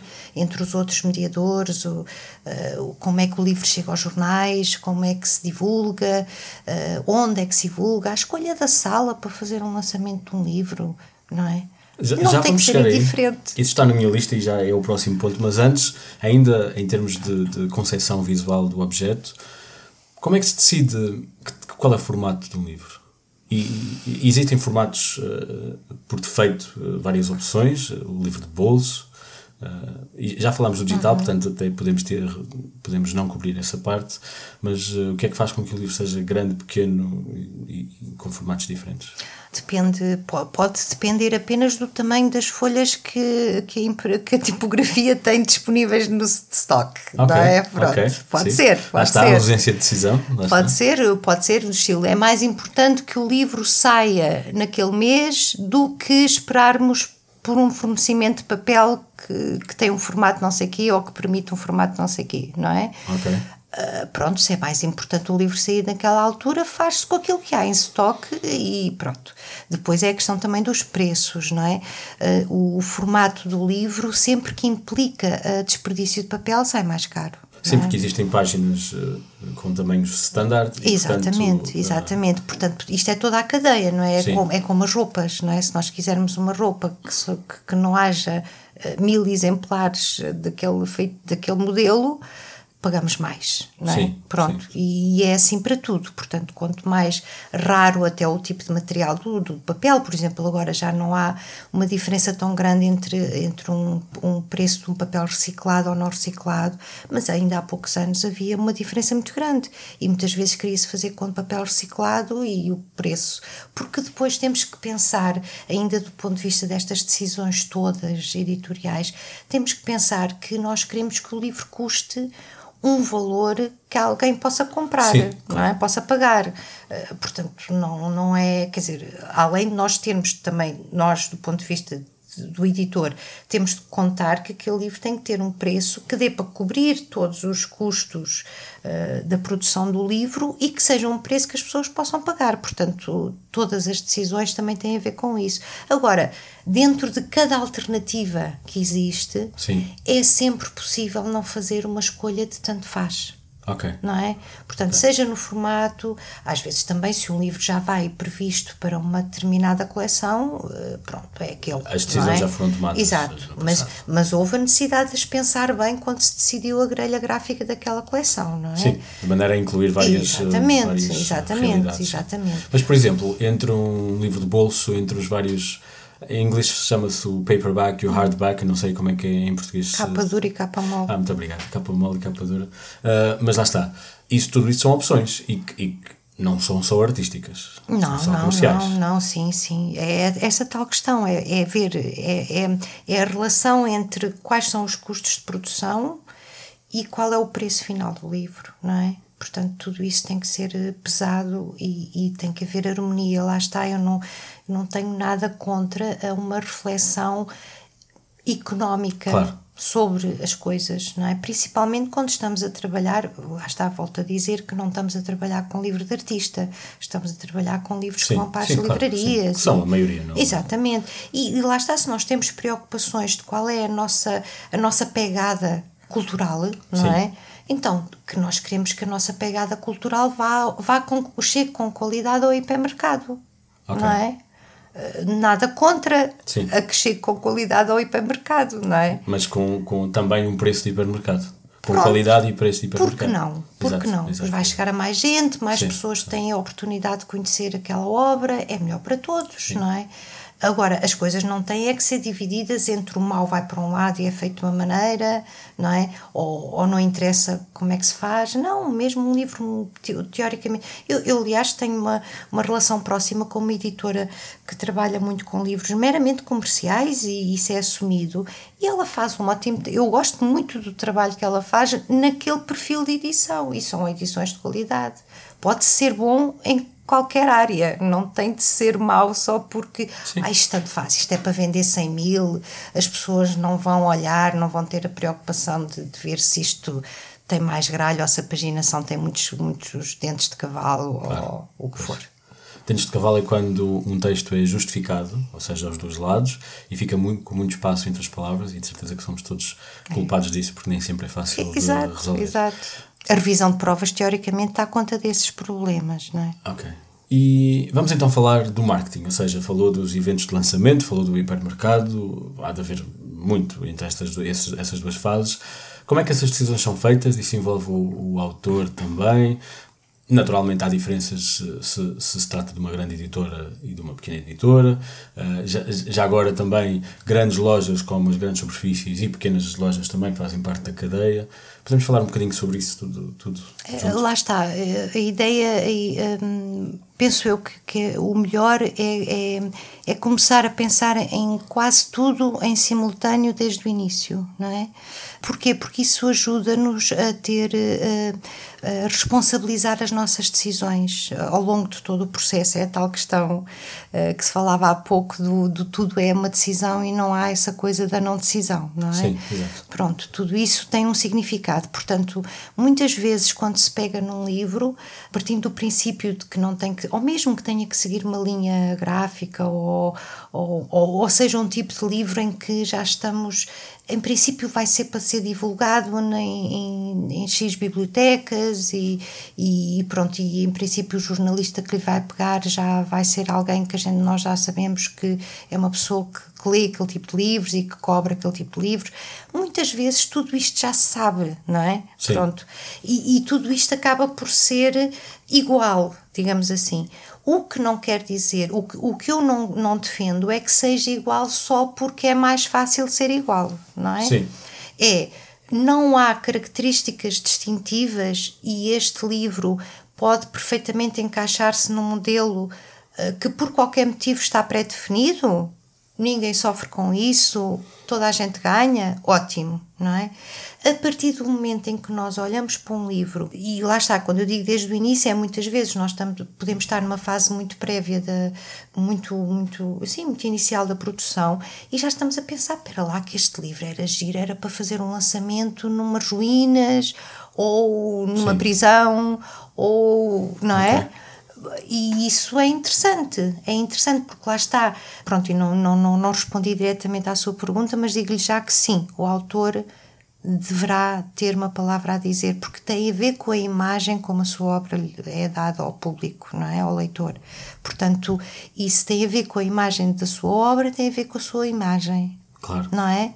Para quem nunca foi a um lançamento de um livro, o que é que, o que, é que acontece? Quem é que lá está? Hum... Estão os amigos, não é? Em geral. A imprensa. A imprensa é sempre contactada, não é? Vamos okay. dizer assim, vamos dizer okay. assim. Portanto, a imprensa é sempre contactada, não é? Faz-se o chamado press release, lá está, na minha opinião, tanto o editor como o autor devem ter uma, uma palavra a dizer sobre os materiais que são divulgados, okay. não é? Eh, seja a imagem, seja texto, eu acho que devem ter, mas pronto, há algumas editoras que não seguem esse, essa, essa ideia, o que também é legítimo, e desde que todos concordem, desde que o autor compreenda que não vai ter uma palavra a dizer ah, e aceite, enfim, se toda a gente achar bem, está ótimo. Um, portanto, os materiais vão para, para, a imprensa, para a comunicação social, vão também exemplares dos livros, não é? Okay. Portanto, é o normal, há X livros que são distribuídos, são enviados para determinados uh, jornais, claro. Uh, televisões. Que é assim também que surgem as críticas e as, exatamente, os comentários. Exatamente, o, o chamado jornalismo cultural, não é? Só pode sair assim e depois em geral prepara-se pelo menos um lançamento, não é? Um, pronto, em geral na, na, cidade onde o autor mora e o editor eh, está assediado e, e pode ser só um, pronto, pode-se fazer só um lançamento, que é um, se calhar o mais normal. Claro que a imprensa é contactada, não aparece sempre e volta à questão dos novos autores e dos desconhecidos e disso tudo. Claro que nós sabemos que o espaço do jornalismo cultural na imprensa é, ou na, nos outros canais, seja rádios, televisões, é muito diminuto, portanto, os jornalistas serão poucos, terão muita coisa para fazer, têm pouco espaço para, para ocupar nesses, nesses canais e, portanto, nós sabemos que, que tudo é mais difícil se for um escritor desconhecido, como é lógico, não é? Quem diz um escritor desconhecido diz qualquer outro profissional de outra área qualquer desconhecido, Sim, é normal. Mas, mas pronto, mas claro que dependendo do, do peso de um, de um escritor ou de uma, de uma obra, sim, olha, para falar novamente do Saramago, eu lembro-me de um, de um lançamento que foi no CCB com 1500 pessoas, não ah, é? Ok. Uh, Pronto. Mas o que é que acontece no, no, no Em geral, há, há, também, também há, há, quer dizer, há, pode, pode ser de diversas maneiras e ainda bem, mas em geral há uma pessoa que apresenta a obra, que é convidado pelo editor, em geral também em acordo com o autor do estilo qual é que será a pessoa ideal para apresentar este livro, não é? Porque por diversas razões, por diversas tem razões. uma ligação com o tema, sim, tem uma ligação sim, com a pessoa. Sim, com... sim. E, sim. e essa escolha coloca seja em que tipo de livro for, claro. não é? Fazem-se lançamentos de livros técnicos? Também, também okay. se fazem, também se fazem. Lá está, tem características diferentes. Podem ser numa universidade onde o autor dá aulas, ou por exemplo. Um workshop, ou pode haver um workshop associado, ou uma masterclass, ou, não é? Portanto, as coisas mudam. Portanto, é, é isso. Claro que em geral vão, vão, vão quer dizer, o lançamento serve para, para isso mesmo, para lançar o livro. Para, para, é um momento de, de apresentação do livro ao, à, às pessoas. À comunidade. É? À comunidade. Eu agora estava a dizer às pessoas, porque estava-me a lembrar de uma imagem que eu acho que é aproximada, que é o livro é publicado e torna-se público, ok? Sim. Pronto. Uh, o lançamento é uh, quando, quando, antigamente se fazia uma festa para apresentar a criança ao resto da família. De debutante, não é? Ou, ou uma festa de debutante, sim, sim uma coisa desse género, okay. não é? é Isso um é momento, o lançamento. É o momento em que o livro se torna público. O, o, livro já está no público. Portanto, e, existe. Exato, mas o, o, livro, o lançamento do livro disponibiliza-se a receber as pessoas que têm curiosidade sobre aquele livro, não é? Sim. Pronto, e fazer uma festa com isso, preferencialmente, sim, não é? Sim. Uma festa, quando eu digo uma festa, não é. Uma comemoração, uma é celebração. uma comemoração, é uma celebração, claro. Portanto, tem um apresentador, tem a presença do editor, tem a presença do autor e tem a presença depois de todas as pessoas que entendam por bem, que tenham tido conhecimento e que entendam por bem estar presentes. Podemos falar um bocadinho sobre o mercado dos livros em Portugal? Do que eu souber. Nomeadamente de quem compra e de como é que é a perspectiva de quem vende perante um, um país que tradicionalmente, ou pelo menos uh, estereotipicamente, não lê muito, ou lê.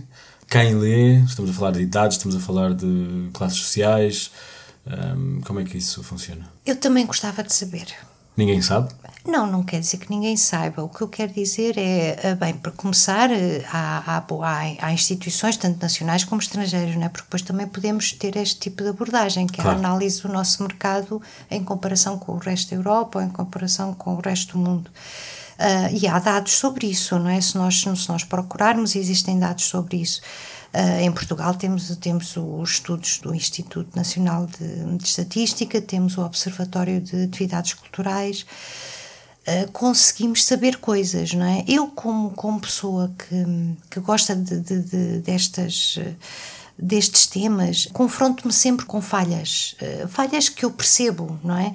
Mas, por exemplo, se nós lermos os estudos de, sobre o perfil de, de livro, que é, que é os números de vendas do, do, do, perfil de livro, não é? Portanto, aquilo que é público, claro que depois as editoras têm, têm números que, pronto, que são os deles e que são muito mais detalhados, porque é testa livro a livro e autor a autor, claro, pronto.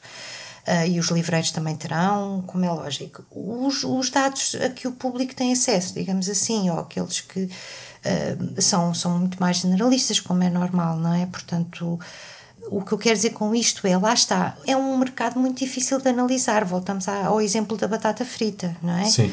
Que é, hum, como aliás no resto das expressões culturais, não é? Também é difícil fazer estudos para o teatro ou para o cinema, ou, não é? Vamos analisar o quê? Vamos analisar quantas pessoas vão ao cinema sendo indiferente o que é que vão ver, Exato. não é? Sim. Uh, vamos, e no caso dos livros também, não é? Porque depois já há aquelas grandes divisões, ficção, não ficção. Pronto, é? sim. Ora, na ficção entra imensa coisa, na não ficção entra imensa coisa, sim. não é? Pronto, se nós quisermos ter uma noção de quem é que lê aquele perfil de livro, é difícil, sim, não sim, é? Sim. É, é, é difícil. Portanto, Mas à partida consegue-se saber a, a, linha entre quem lê e quem não lê. Independentemente do Sim, claro, os estudos também dizem qual é o nível de escolaridade, por exemplo, que os leitores têm, não é? Pronto, e, e claro que, que, é óbvio, e isso também está nos estudos, não é? É óbvio que maiores níveis de, de escolaridade, em princípio, implicam uma, melhores leitores, melhores e mais, não é? Em quantidade. Um, o que é que é uma boa edição de um livro? Ou seja, o que é que é, se calhar, o que é que é o, a média ou a, ou a um número normal ah, de uma, uma edição, tiragem. de uma tiragem de livros, o que é que é assim um, um, caso de sucesso em Portugal? Em Portugal? Sim. Olha, vou-lhe dar também exemplos, que é... Uh, nós sabemos, por exemplo, o, o Saramago, e isto eu digo isto na, na questão da literatura, porque porque a literatura, nós olhamos para a literatura e pensamos, é para não vender, não é? Ok. Temos essa teoria, essa abordagem, um bocado logo. Uh, Mas então, nesse caso, não estamos a negativa. incluir. Não estamos a incluir na literatura aqueles que vendem?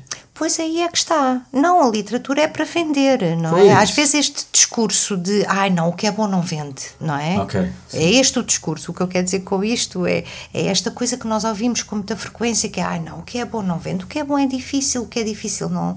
Pronto. Sim. Se está a vender é que se calhar não é bom. Exatamente, porque depois há essa, há essa coisa também perniciosa, não é? Ai, se está a vender muito é porque não é bom, não é? Sim. E nós temos bons exemplos, o que mais há é maus livros que não vendem. Pois, Ainda bem, exato. Sim, não sim, é? sim. Pronto. E eu digo isto porque eu gosto muito de andar nas livrarias e nas bibliotecas a ver aquelas, aquelas estantes mais esconsas, não é? Sim. E encontro pérolas, Claro. fico muito feliz porque encontro pérolas, mas também encontro coisas horríveis que ainda bem que, ninguém conhece, não é? Pois. Ah, portanto, e, e e do ponto de vista da qualidade e das vendas é a mesma coisa, quer dizer, um, e eu, eu vou pegar no exemplo do Saramago porque é conhecido, não é? Nós olhamos para uma ficha ah, técnica do Saramago e vemos lá tiragem 50 mil, não é? Sim. A primeira, terceira edição em, em dois anos com total 100 mil exemplares, coisas deste género, Isso é muito pouco e não faço é ideia. muitíssimo, Ok. muitíssimo. Eu não sei quanto, são, quanto é que são as vendas do Segredo, por exemplo, que há uns anos atrás teve aquelas tiragens absolutamente explosivas, não é? Sim, sim. Ah, eu não, não, tenho, não tenho os números exatos das tiragens do Segredo hum, e que, que certo, poderão ter sido muito, eu Mas diria. isso é um exemplo. É um Mas é um caso- exemplo, é, são exemplos de Mas o segredo, fui buscar o segredo, é mesmo um caso quase académico de, de É, uma explosão de vendas, é, isso? É, é porque, porquê? Porque é um livro que para já apareceu numa altura em que aquele perfil de livro ainda não, não, Ah. não, não era o que é de hoje. autoajuda e de. Exatamente, e aquele perfil de autoajuda, não é? Abordado daquela maneira, Sim, sim. portanto, foi, digamos, porque depois também estas coisas, tanto do ponto de vista mais do artístico, como do ponto de vista mais comercial, mesmo do ponto de vista. Há, há esta coisa de aparecer no- na hora certa, no Pois, lugar claro. certo, não e é? às vezes abrir caminho para outros. é? Exatamente, e uns têm sucesso e outros Sim, não, sim, mesmo claro. tanto na arte como na, na, na parte mais comercial da coisa, não é? E, e eu lembro-me do, do segredo. eh, porque eu acho, eh, quer dizer, eu, eu já li algumas coisas, mas não há, quer dizer, que eu conheço, deve haver, se calhar, em várias abordagens, eu não conheço. Mas conheço o suficiente para dizer o seguinte: para dizer que surgiu numa altura em que realmente ainda não havia no mercado muito esse tipo de, de livros. Aliás, abriu o caminho para haver um Pois, imenso exato. mercado para esse tipo de livros, não é? Pronto, e também porque é um livro que já trazia um grande sucesso do estrangeiro, ah, que Isso se também conta, sim. Exato, que se replicou também aqui. Outro grande exemplo que toda a gente conhece é As Sombras de Grey, por exemplo, não é? Pronto, que é um- são suce- sucessos muito explosivos, mas eu estou a falar deles, assim como também do Saramago, não é? Com, com os seus milhares, eh, centenas de milhares, ótimo, não é? Mas eu falo destes exemplos para dizer também o seguinte, que é, às vezes as pessoas não têm noção que mesmo do, do ponto de vista de um livro comercial, pode haver fiascos enormes. Claro, O é como nos filmes. É como nos filmes, é como nas grandes produções de Hollywood, Exato, não sim, é? sim, sim, sim. Aliás, é, é- Grandes apostas que depois não há dão em nada. sempre, há Sim, sempre sim. fiascos, não é? Grandes produções de muitos milhões que teoricamente é, servem para ter umas receitas de não sei quantos e depois não têm, pronto. Sim. E eu, eu digo isto porque hum, a edição também é assim, não é? E portanto, às vezes, às vezes esta ideia de que ah, é muito fácil em que saber qual é o perfil daquilo que vende sempre. Não, porque mesmo dentro do perfil daquilo que teoricamente vende sempre ou vende sempre muito, há fiascos. Claro. Não é? A única questão, e isso eu gosto de dizer para defender a parte da literatura, digamos assim, a única questão é que são fiascos muito mais caros. Ah, nessa. Porquê? Porque implicam, eh, em geral, eh, pronto, se forem também originais, eh, enfim, será menos custos, mas se for compra de direitos estrangeiros, esse tipo de livros tem direitos caríssimos, não é? Como é Sim. normal, porque vem com um volume de vendas no estrangeiro muito alto. ah, pronto, pois tudo aquilo é muito caro. É muito caro para o agente, é muito caro para o autor, é muito caro para toda a gente.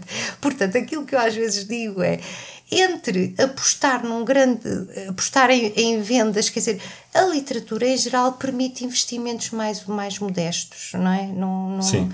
Pronto, e depois a literatura tem outra coisa muito boa que este tipo, este perfil de livros não tem, não é? Que é este perfil de livros ou vende ou não vende. O que eu quero dizer com isto é, tem períodos de vida, em geral, Ah, muito exato. curtos. Sim, muito sim. curtos, não é? E isso é uma coisa que a literatura tem de muito bom, é que nós, claro que nem todos os autores eh, ving- vingam, nem todas as obras vingam, mas aquelas que vingam, nós sabemos que daqui a 30 anos aquele livro vai vender mais do que hoje. Vou ter que fazer a pergunta. Onde é que está a linha que separa a literatura do resto? Porque eh, eu, para mim é óbvio que o segredo não é a literatura, porque é, um- é quase um livro técnico, digamos, eh, uma acessão eh, geral da palavra. Mas depois também falou das 50 Sombras de Grey. Quer, se- quer que eu lhe diga se Não, eu não, acho não, que não, as não. 50 Inclu- sombras. Não, e inclusive não vou pedir casos portugueses, Ah, que vendem muito, se Sim. são literatura ou não. Mas não basta ser um romance para ser literatura? ah, depende daquilo que nós entendermos como literatura ou como romance. Portanto, não há um acordo, não há não, uma não concepção há, geral. Não há, não há. Aliás, eu até tenho, acho isso bastante pertinente, porque se nós nos lembrarmos, aliás, cada um nas nossas áreas de, de, de- de especialização, não é? nas nossas Sim. áreas de formação, temos essa noção, não é? Isto é, o que eu quero dizer com isto é, digamos que eu estudo literatura há, não sei, sempre, sempre lidei com literatura, portanto, imaginando, não é? 30 anos, não é? Há, há de haver gente, que, muita gente, claro, naturalmente, muita gente que sabe muito mais de literatura do que eu, ok? Pronto, isso não é Sim, sequer claro, eh, questionável, não é? Não é essa a questão. O que eu quero dizer é, não há hum, definições para estas coisas. Uh, definições absolutamente estanques, uh, irrevogáveis e muito menos consensuais, não é? Também não há para a pintura, nem para o teatro, não é? Por exemplo, as artes de espetáculo é, é uma daquelas coisas que também é muito difícil, não é? Porque agora é as performances, depois é as instalações, depois a instalação já é, é mais artes plásticas do que artes de espetáculo, Sim, ou não. na arte não é algo, que- não há algo, não há uma linha entre o que é arte e o que não é. Há arte boa e arte má e, e aí, e aí, Então eu vou-lhe responder É uma questão desta de opinião, maneira. Para sim. mim, a literatura é arte. ok, Exatamente com as mesmas características de todas as outras linguagens artísticas, não é? ok. Pronto. Para mim, literatura é, é arte. Mas implica sempre Depois- qualidade. Ai, eu acho, eu espero Portanto, que sim. A noção de literatura é qualidade, escrita com qualidade. Eu espero que sim, sendo que depois o que é que é essa qualidade, não é? Pronto, depois aí outra Sim. questão. Qualidade artística. É, é. Qualidade artística, mas o Ok. que é que é qualidade Sim, sim. artística? E podemos ir desmontando estas perguntas indefinidamente, não é? A, única questão que, que, eu, que, eu, que eu acho que, que é aplicável à literatura, como é aplicável às outras expressões artísticas, e que digamos que eh, podemos encontrar alguns denominadores comuns, não é? Eh, por exemplo, repetir o que já está feito não é muito artístico, não é? Pois. Por exemplo, é uma coisa que é mais ou menos ah, ah, ah, aplicável a, A não ser que haja uma razão artística por trás. Ora, etc. nem mais, ora, sim. nem mais, não é? O, o Borges tem, tem um, um conto absolutamente maravilhoso que eu não me lembro do título, mas é um conto em que ah, ah, ah, aquilo que acontece é alguém que está a escrever o Dom Quixote exatamente com as mesmas palavras do Dom Quixote. Pronto, sim. Pronto. O que eu quero dizer é a repetição, o mecanismo, não é? Nós sabermos, é, é possível, é perfeitamente, aliás, já há programas de computador que hão de ser cada vez melhores, que já escrevem notícias e que também já escrevem livros de ficção, Pois, não claro, é? Por exemplo, é muito. há- eu, eu gosto muito de policiais e gosto muito de ficção científica, que é, muitas vezes considera-se que são eh, literatura B, não é? Aquela Sim, claro, coisa. mas- Mas pode haver policiais que são mesmo muito. Que eu considero que são literatura e depois também há policiais que pode ser um computador a fazê-los. Sim, Não é? sim, sim. Pronto, portanto, o que eu quero dizer com isto é. Mais uma vez é como no cinema, não é? Há- há- Exatamente, o sim. que eu quero dizer com isto é literatura para mim é arte. Eu nunca compreendi muito bem essa, essa coisa de se dizer literatura e as artes, não é? Hum, Parece que são duas coisas, são primas e não irmãs gêmeas de, de uma mesma ah, ah, origem, não é? Se calhar esta, esta questão até é mais. diz mais sobre a arte do que sobre a literatura, no contexto em que na arte não há tanto a perspectiva do, da produção para ser consumido, como há nos livros. E portanto, Mas lá está, na literatura também não, neste sentido que é Pronto, o, o- lá está. Lá está, não é? Porque um escritor escreve aquilo daquela maneira porque precisa de escrever aquilo daquela maneira, não é? Claro que depois o livro permite, ou melhor, a literatura permite esta coisa maravilhosa que é põe-se num livro. É muito democrática, é Exato. uma arte muito democrática. E, e eu também considero que é capaz de ser a arte mais acessível, até em termos Sim. económicos, não é? Sim. Pronto. É muito, é, é uma arte muito democrática e, e, eu, e eu por isso é que eu também considero que a literatura é, é uma ótima forma de, de- de desenvolver a literacia estética, não é? Para tudo, para tudo, porque depois quem, quem, quem lê boa literatura e eu digo este boa sem estar aqui preocupada a dizer, ah, mas não há um conceito, não Claro, há. sim, sim, Pronto. em princípio. Ah, enfim, há várias coisas, há vários denominadores, mas não é essa a minha preocupação. O que eu quero dizer com isto é: é mais fácil nós conseguirmos pôr um livro numa terriola qualquer do interior eh, do que levar lá um, um, não é? um, um cinema, do que levar lá o teatro, do que levar lá a música clássica, Sim. o que for. A dança, o que eu quero dizer com isto é, agora, é- é uma ótima porta de entrada para que, eh, que o nível de literacia estética de toda a gente melhore, não é? Eu não acredito que uma pessoa tenha um, um péssimo gosto em literatura e depois tenha um ótimo gosto em pintura, não é? Eh, É Sim. difícil pensarmos nessa Também tem a coisa. ver com a própria- E também há outros cruzamentos, claro, Claro. que pode vir das outras artes para a literatura, como é lógico. Literacia estética, ótimo. Se nós tivermos bons níveis de exigência, níveis elevados de exigência, como receptores, é? e os artistas começam como receptores, é? que é uma, é uma outra das Claro. coisas que me preocupa, que é, isto é mesmo importante, neste sentido de, eh, se nós disponibilizarmos produtos de menor qualidade, nós não vamos estar só a, a- a uniformizar por baixo os receptores em Exato. geral. Vamos também nivelar por baixo as futuras gerações de criadores. Passa não a é? ser essa a referência. Como é lógico, como é lógico, portanto é bastante, é bastante importante ter a noção, porque lá está, nós podemos dizer eu faço este tipo de livro porque é isto que as pessoas querem ler. Ou podemos tentar perceber, e voltamos à questão dos estudos e não sei quê. Ora, eu- só para dar um exemplo, portanto, imagina que as estações de rádio definem a sua programação do- do- das suas playlists ah, com base naquilo que aparece no Spotify, não é? Sim. Pronto, já nem é preciso grupos de, de controle, não é? Claro, é só sim. ir lá, descarregar ah, este, sim, os primeiros 10, não Estes é? 10 as pessoas gostam, vamos, vamos Pronto, pôr. e faz-se isto depois para tudo, para o cinema, para os livros, para tudo, não é? Agora, quem está do lado de, de- de divulgar as coisas, de fazer, de ter a sua função de mediador cultural, pode, mesmo como, como pertencendo aos quadros de uma empresa unicamente privada, e as empresas privadas têm todo o direito a almejar o lucro, não é? Mas quem representa este, quem tem estas funções, pode unicamente descansar a sua consciência de mediador cultural a dizer que, que faz a sua playlist a partir eh, do- do- dos, dos êxitos do Spotify, Isso pergunto eu. não é? Pergunto eu se pode, Eu acho que não. mas é Porque- consensual? É legítimo, até mesmo em congressos universitários, que eu agora tenho ido a muitos, e até mesmo aí os próprios estudiosos, os próprios investigadores da academia consideram que é legítimo as empresas culturais, sejam elas de que área for, edito- editoras ou não, as empresas culturais ou as empresas das indústrias culturais e criativas, que agora está tão na moda, Sim. consideram legítimo que a sua única preocupação é, é legitimamente o lucro e que, portanto, não têm de ter outro tipo de, de pré-requisitos ou de deontologia profissional. Mas, por outro lado, este tipo de abordagem tem dado muito maus resultados no jornalismo, por exemplo, como nós sabemos. Sim, não exato, é? exato. Exatamente porque se parte deste princípio que, como todos os órgãos de comunicação social são controlados por empresas estrangeiras e, em teoria, o, o, o Estado não se deve imiscuir na informação e não sei o quê, que por princípio isso é uma coisa boa, não é?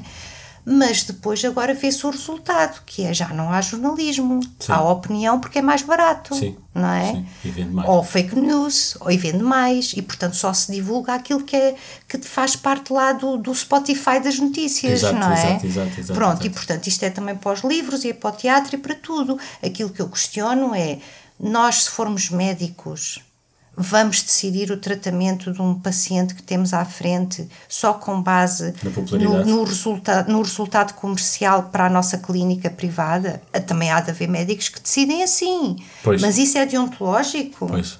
Então, eu acho que o mediador cultural deve balizar-se com essa ideia de que tem uma profissão que está integrada no mercado normal, mas tem uma profissão que, embora não tenha uma deontologia associada, devia ter. E aquele caso das editoras, eh, estou a lembrar-me de uma em particular que não vou mencionar, em que na verdade são mais uma prestação de serviços para imprimir um livro, que é, cujas responsabilidades caem essencialmente sobre o autor, que na maior parte das vezes não corre bem e que lá está. Ou seja, isso existe. E isso existe, é, é, um modelo de negócio. É um modelo de negócio. É um modelo de negócio legítimo. Convém, eu, eu convém que eu diga que considero que é um modelo de negócio ah, é? legítimo. Eu considero legítimo porque muitas vezes os autores não sabem ou não, não querem ou o que for, não querem, porque aquilo que essas editoras fazem, qualquer pessoa pode fazer com contactando diretamente as tipografias e um okay. paginador e um revisor e pode fazer isso tudo, não é? Pode fazer isso tudo Mas chama-se uma editora? É, é uma questão da literatura, não é? Portanto, podemos questionar pois. isso também depois para as empresas, não é? E para as outras artes, sim, artes também, ou, ou atividades criativas, digamos assim, não é? Pronto, um, um teatro que faz só um, um tipo popularucho de, de peças é um teatro, não é? Pois. Está a ver o que eu quero dizer? O que eu quero dizer com pois, isto é as questões. Pois é, é porque nós podemos considerar que são modelos de negócio legítimos. A minha opinião é são modelos de negócio legítimos de que isso esteja claro para ambas as partes. O que me parece que não é legítimo é as editoras dizerem que o autor tem que pagar tudo, tem que assumir todas as responsabilidades. Mas é disso que estou a falar, sim e depois elas fazem de conta que avaliaram editorialmente aquele original e tentam passá-lo para o mercado. Que as há. Que as há. Isso é que não é legítimo, mas também há, acho eu. Agora, é legítimo haver editoras. Sim. Para não lhes. Podemos chamar outra coisa, mas chamemos-lhe claro. editoras editoras que têm realmente essa prestação de serviços, pronto, não é? Sim. Mas assumem tanto para o autor como depois para o mercado, que não fazem apreciação editorial, não fazem investimento na produção, não fazem acompanhamento de pós-produção, de pós-edição das obras. Sim, sim. Portanto, estão ali a fazer uma prestação de serviço. Uma vez presenciei um lançamento num, num sítio que, que até pertencia à editora e o autor simplesmente disse: O meu livro não, não foi para isso que se chama revisão. Uh, uh, pronto, achei que não, não valia a pena. Porque depois isso... E depois o lançamento foi. agora que me lembro, o lançamento foi essencialmente ele identificar erros, erros ao longo do livro e dizer: olha, na página 10, isto em vez de ter um T é um D, uh, e pronto, e foi uma tarde bem passada. A única, o único problema é que depois, quer dizer, se, se as editoras tiverem modelos de negócio legítimos e claros, não é? Pronto, quer dizer, o autor sabe do estilo, quer uma, uma revisão só de, gralhas, um, tipográfica, custa X. Pois é isso. Quer uma revisão já com algum nível de sintase, de repetições, de custa Y. Quer uma revisão uh, uh, literária, custa Z, não é? Pronto, isto tem que estar claro, não é? Agora, isto são tudo investimentos com uma editora, digamos, tradicional, tem que assumir. Mas isso é? também, isso baixa o nível e a média de qualidade dos livros em Portugal. pode baixar, geral. pode baixar, seja, mas... O conceito de livro e o conceito de, de universo de livros, pode, pode, porque nem sempre é claro para o consumidor. Como é lógico, o problema é que depois quando isso não é claro, não é? Quando não é claro que o editor não teve, não pode dizer eu assumo a responsabilidade da qualidade deste, como este produto está a sair para o mercado, não, não, não assumo. Se o editor não assumir essa, essa, essa responsabilidade, se ficar tudo a, a, às expensas, tanto financeiras como, como intelectuais, não é? do, do, do autor, isso também pode ser legítimo, mas tem que ser clarificado. Não pode é ser aquela. Aquilo que me parece errado é haver um, um, um semi, não é? Uma ideia de que ai, nós fazemos isto, mas nós até temos a opinião nós, uh, e nós escolhemos, nós não aceitamos tudo aquilo que querem que nós façamos. Pois, exato. Isso é que não é legítimo. Ou seja, isso na verdade são versões de autoedição. São só Sim, facilitadores exato, da, da autoedição. Exatamente, o que é normal, porque lá está a autoedição, hoje em dia é cada vez mais fácil, mas há autores que não querem ou não sabem ou não são obrigados, não é? Sim. E podem ter o direito de querer o seu livro e nem que seja para fazer 200 exemplares e oferecer no Natal, não interessa, não é? Falar em exemplares, estamos a- já agora, estamos mesmo a acabar, estou com- a- preocupado. Há pouco falou-me de um bom caso de, de o que é que é uma boa edição para alguém de sucesso. O que é que é uma edição normal em Portugal? termos de números, depende do, do tipo de livro, não é? Sim. Depende muito do tipo de livro. O mercado português não é grande, como nós Sim, sabemos. exato. Portanto, digamos que uma tiragem normal eh, de um livro, Um romance. 2 mil. 2 mil. 2 mil. Mas pode ser, quer dizer, mas lá está, 2 mil, eh, enfim, eu diria até, diria e, e por experiência, isso é, é interessante de ver que as fichas técnicas trazem cada vez menos a tiragem, Ah, pois, claro. eh, partindo do princípio que são verdadeiras. Mas é? há um, há um número a partir do qual, abaixo disso, já não compensa imprimir, ou não?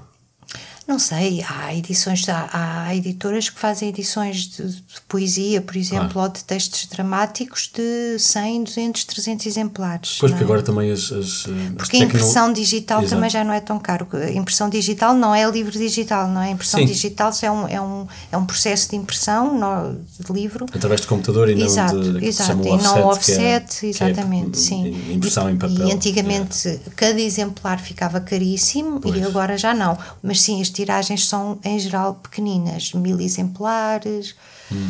sendo que depois eh, as vendas espelham as tiragens ou vice-versa. É uma questão de porcentagem sempre. Ah, Quer dizer, o, único, aquilo que eu estou a dizer o espelham as tiragens e vice-versa é que uma tiragem de mil pode implicar vendas anuais de 200 ou 300 exemplares.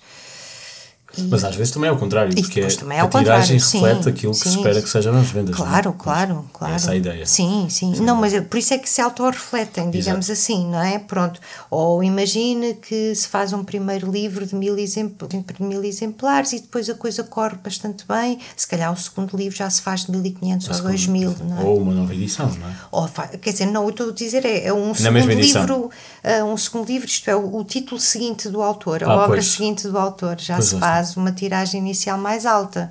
É um crescendo, é um crescendo também a esse nível. O que é que as pessoas ganham em ir ler novos nomes em vez de nomes. eh, Ganham, ganham ah, ah, o estímulo da, da do, do, do novo, do, do futuro, ganham o estímulo Ganham do futuro, futuro, não é? Porque são esses, há de haver bom e mau como há em todo o lado, mas são esses que vão traçar os caminhos que daqui a 10 ou 15 ou 20 anos toda a gente vai conhecer. E faz diferença. Já vamos mesmo acabar. Faz diferença ahm, apoiar pequenas editoras ou grandes editoras, ou apoiar pequenos livreiros ou grandes superfícies? Faz alguma diferença? Tem algum impacto? Tem alguma Diferença, recomendação? diferença há de fazer certamente. Agora, eh, aquilo que eu também posso dizer, a minha opinião acerca do, do meio editorial que abrange livreiros e editores e, e enfim, abrange a cadeia toda, é que a qualidade não está necessariamente na mão dos pequenos ou, dos, ou da, daqueles que se diz que são independentes, não é? Que também há esta dicotomia entre as, as, as editoras que pertencem a grandes grupos e as editoras que não pertencem a grandes grupos. Pois. Eu diria que a qualidade não, hum, não é exclusivo eh, dos independentes nem dos pequenos, não é? Como às vezes, claro que é mais natural encontrarmos para um, projetos. um grande grupo. Exatamente, trabalhei por um. Mas. mas hum, Sim, mas quer dizer, eu, eu não. eu- aquilo que eu, que eu convido as pessoas a pensar, ou aquilo que eu tento convidar-me a mim própria a pensar é. É fácil nós dizermos, ah, isto é de uma editora pequena ou está numa livraria pequena, portanto é bom, não é? É fácil, simplifica-nos a vida, não é?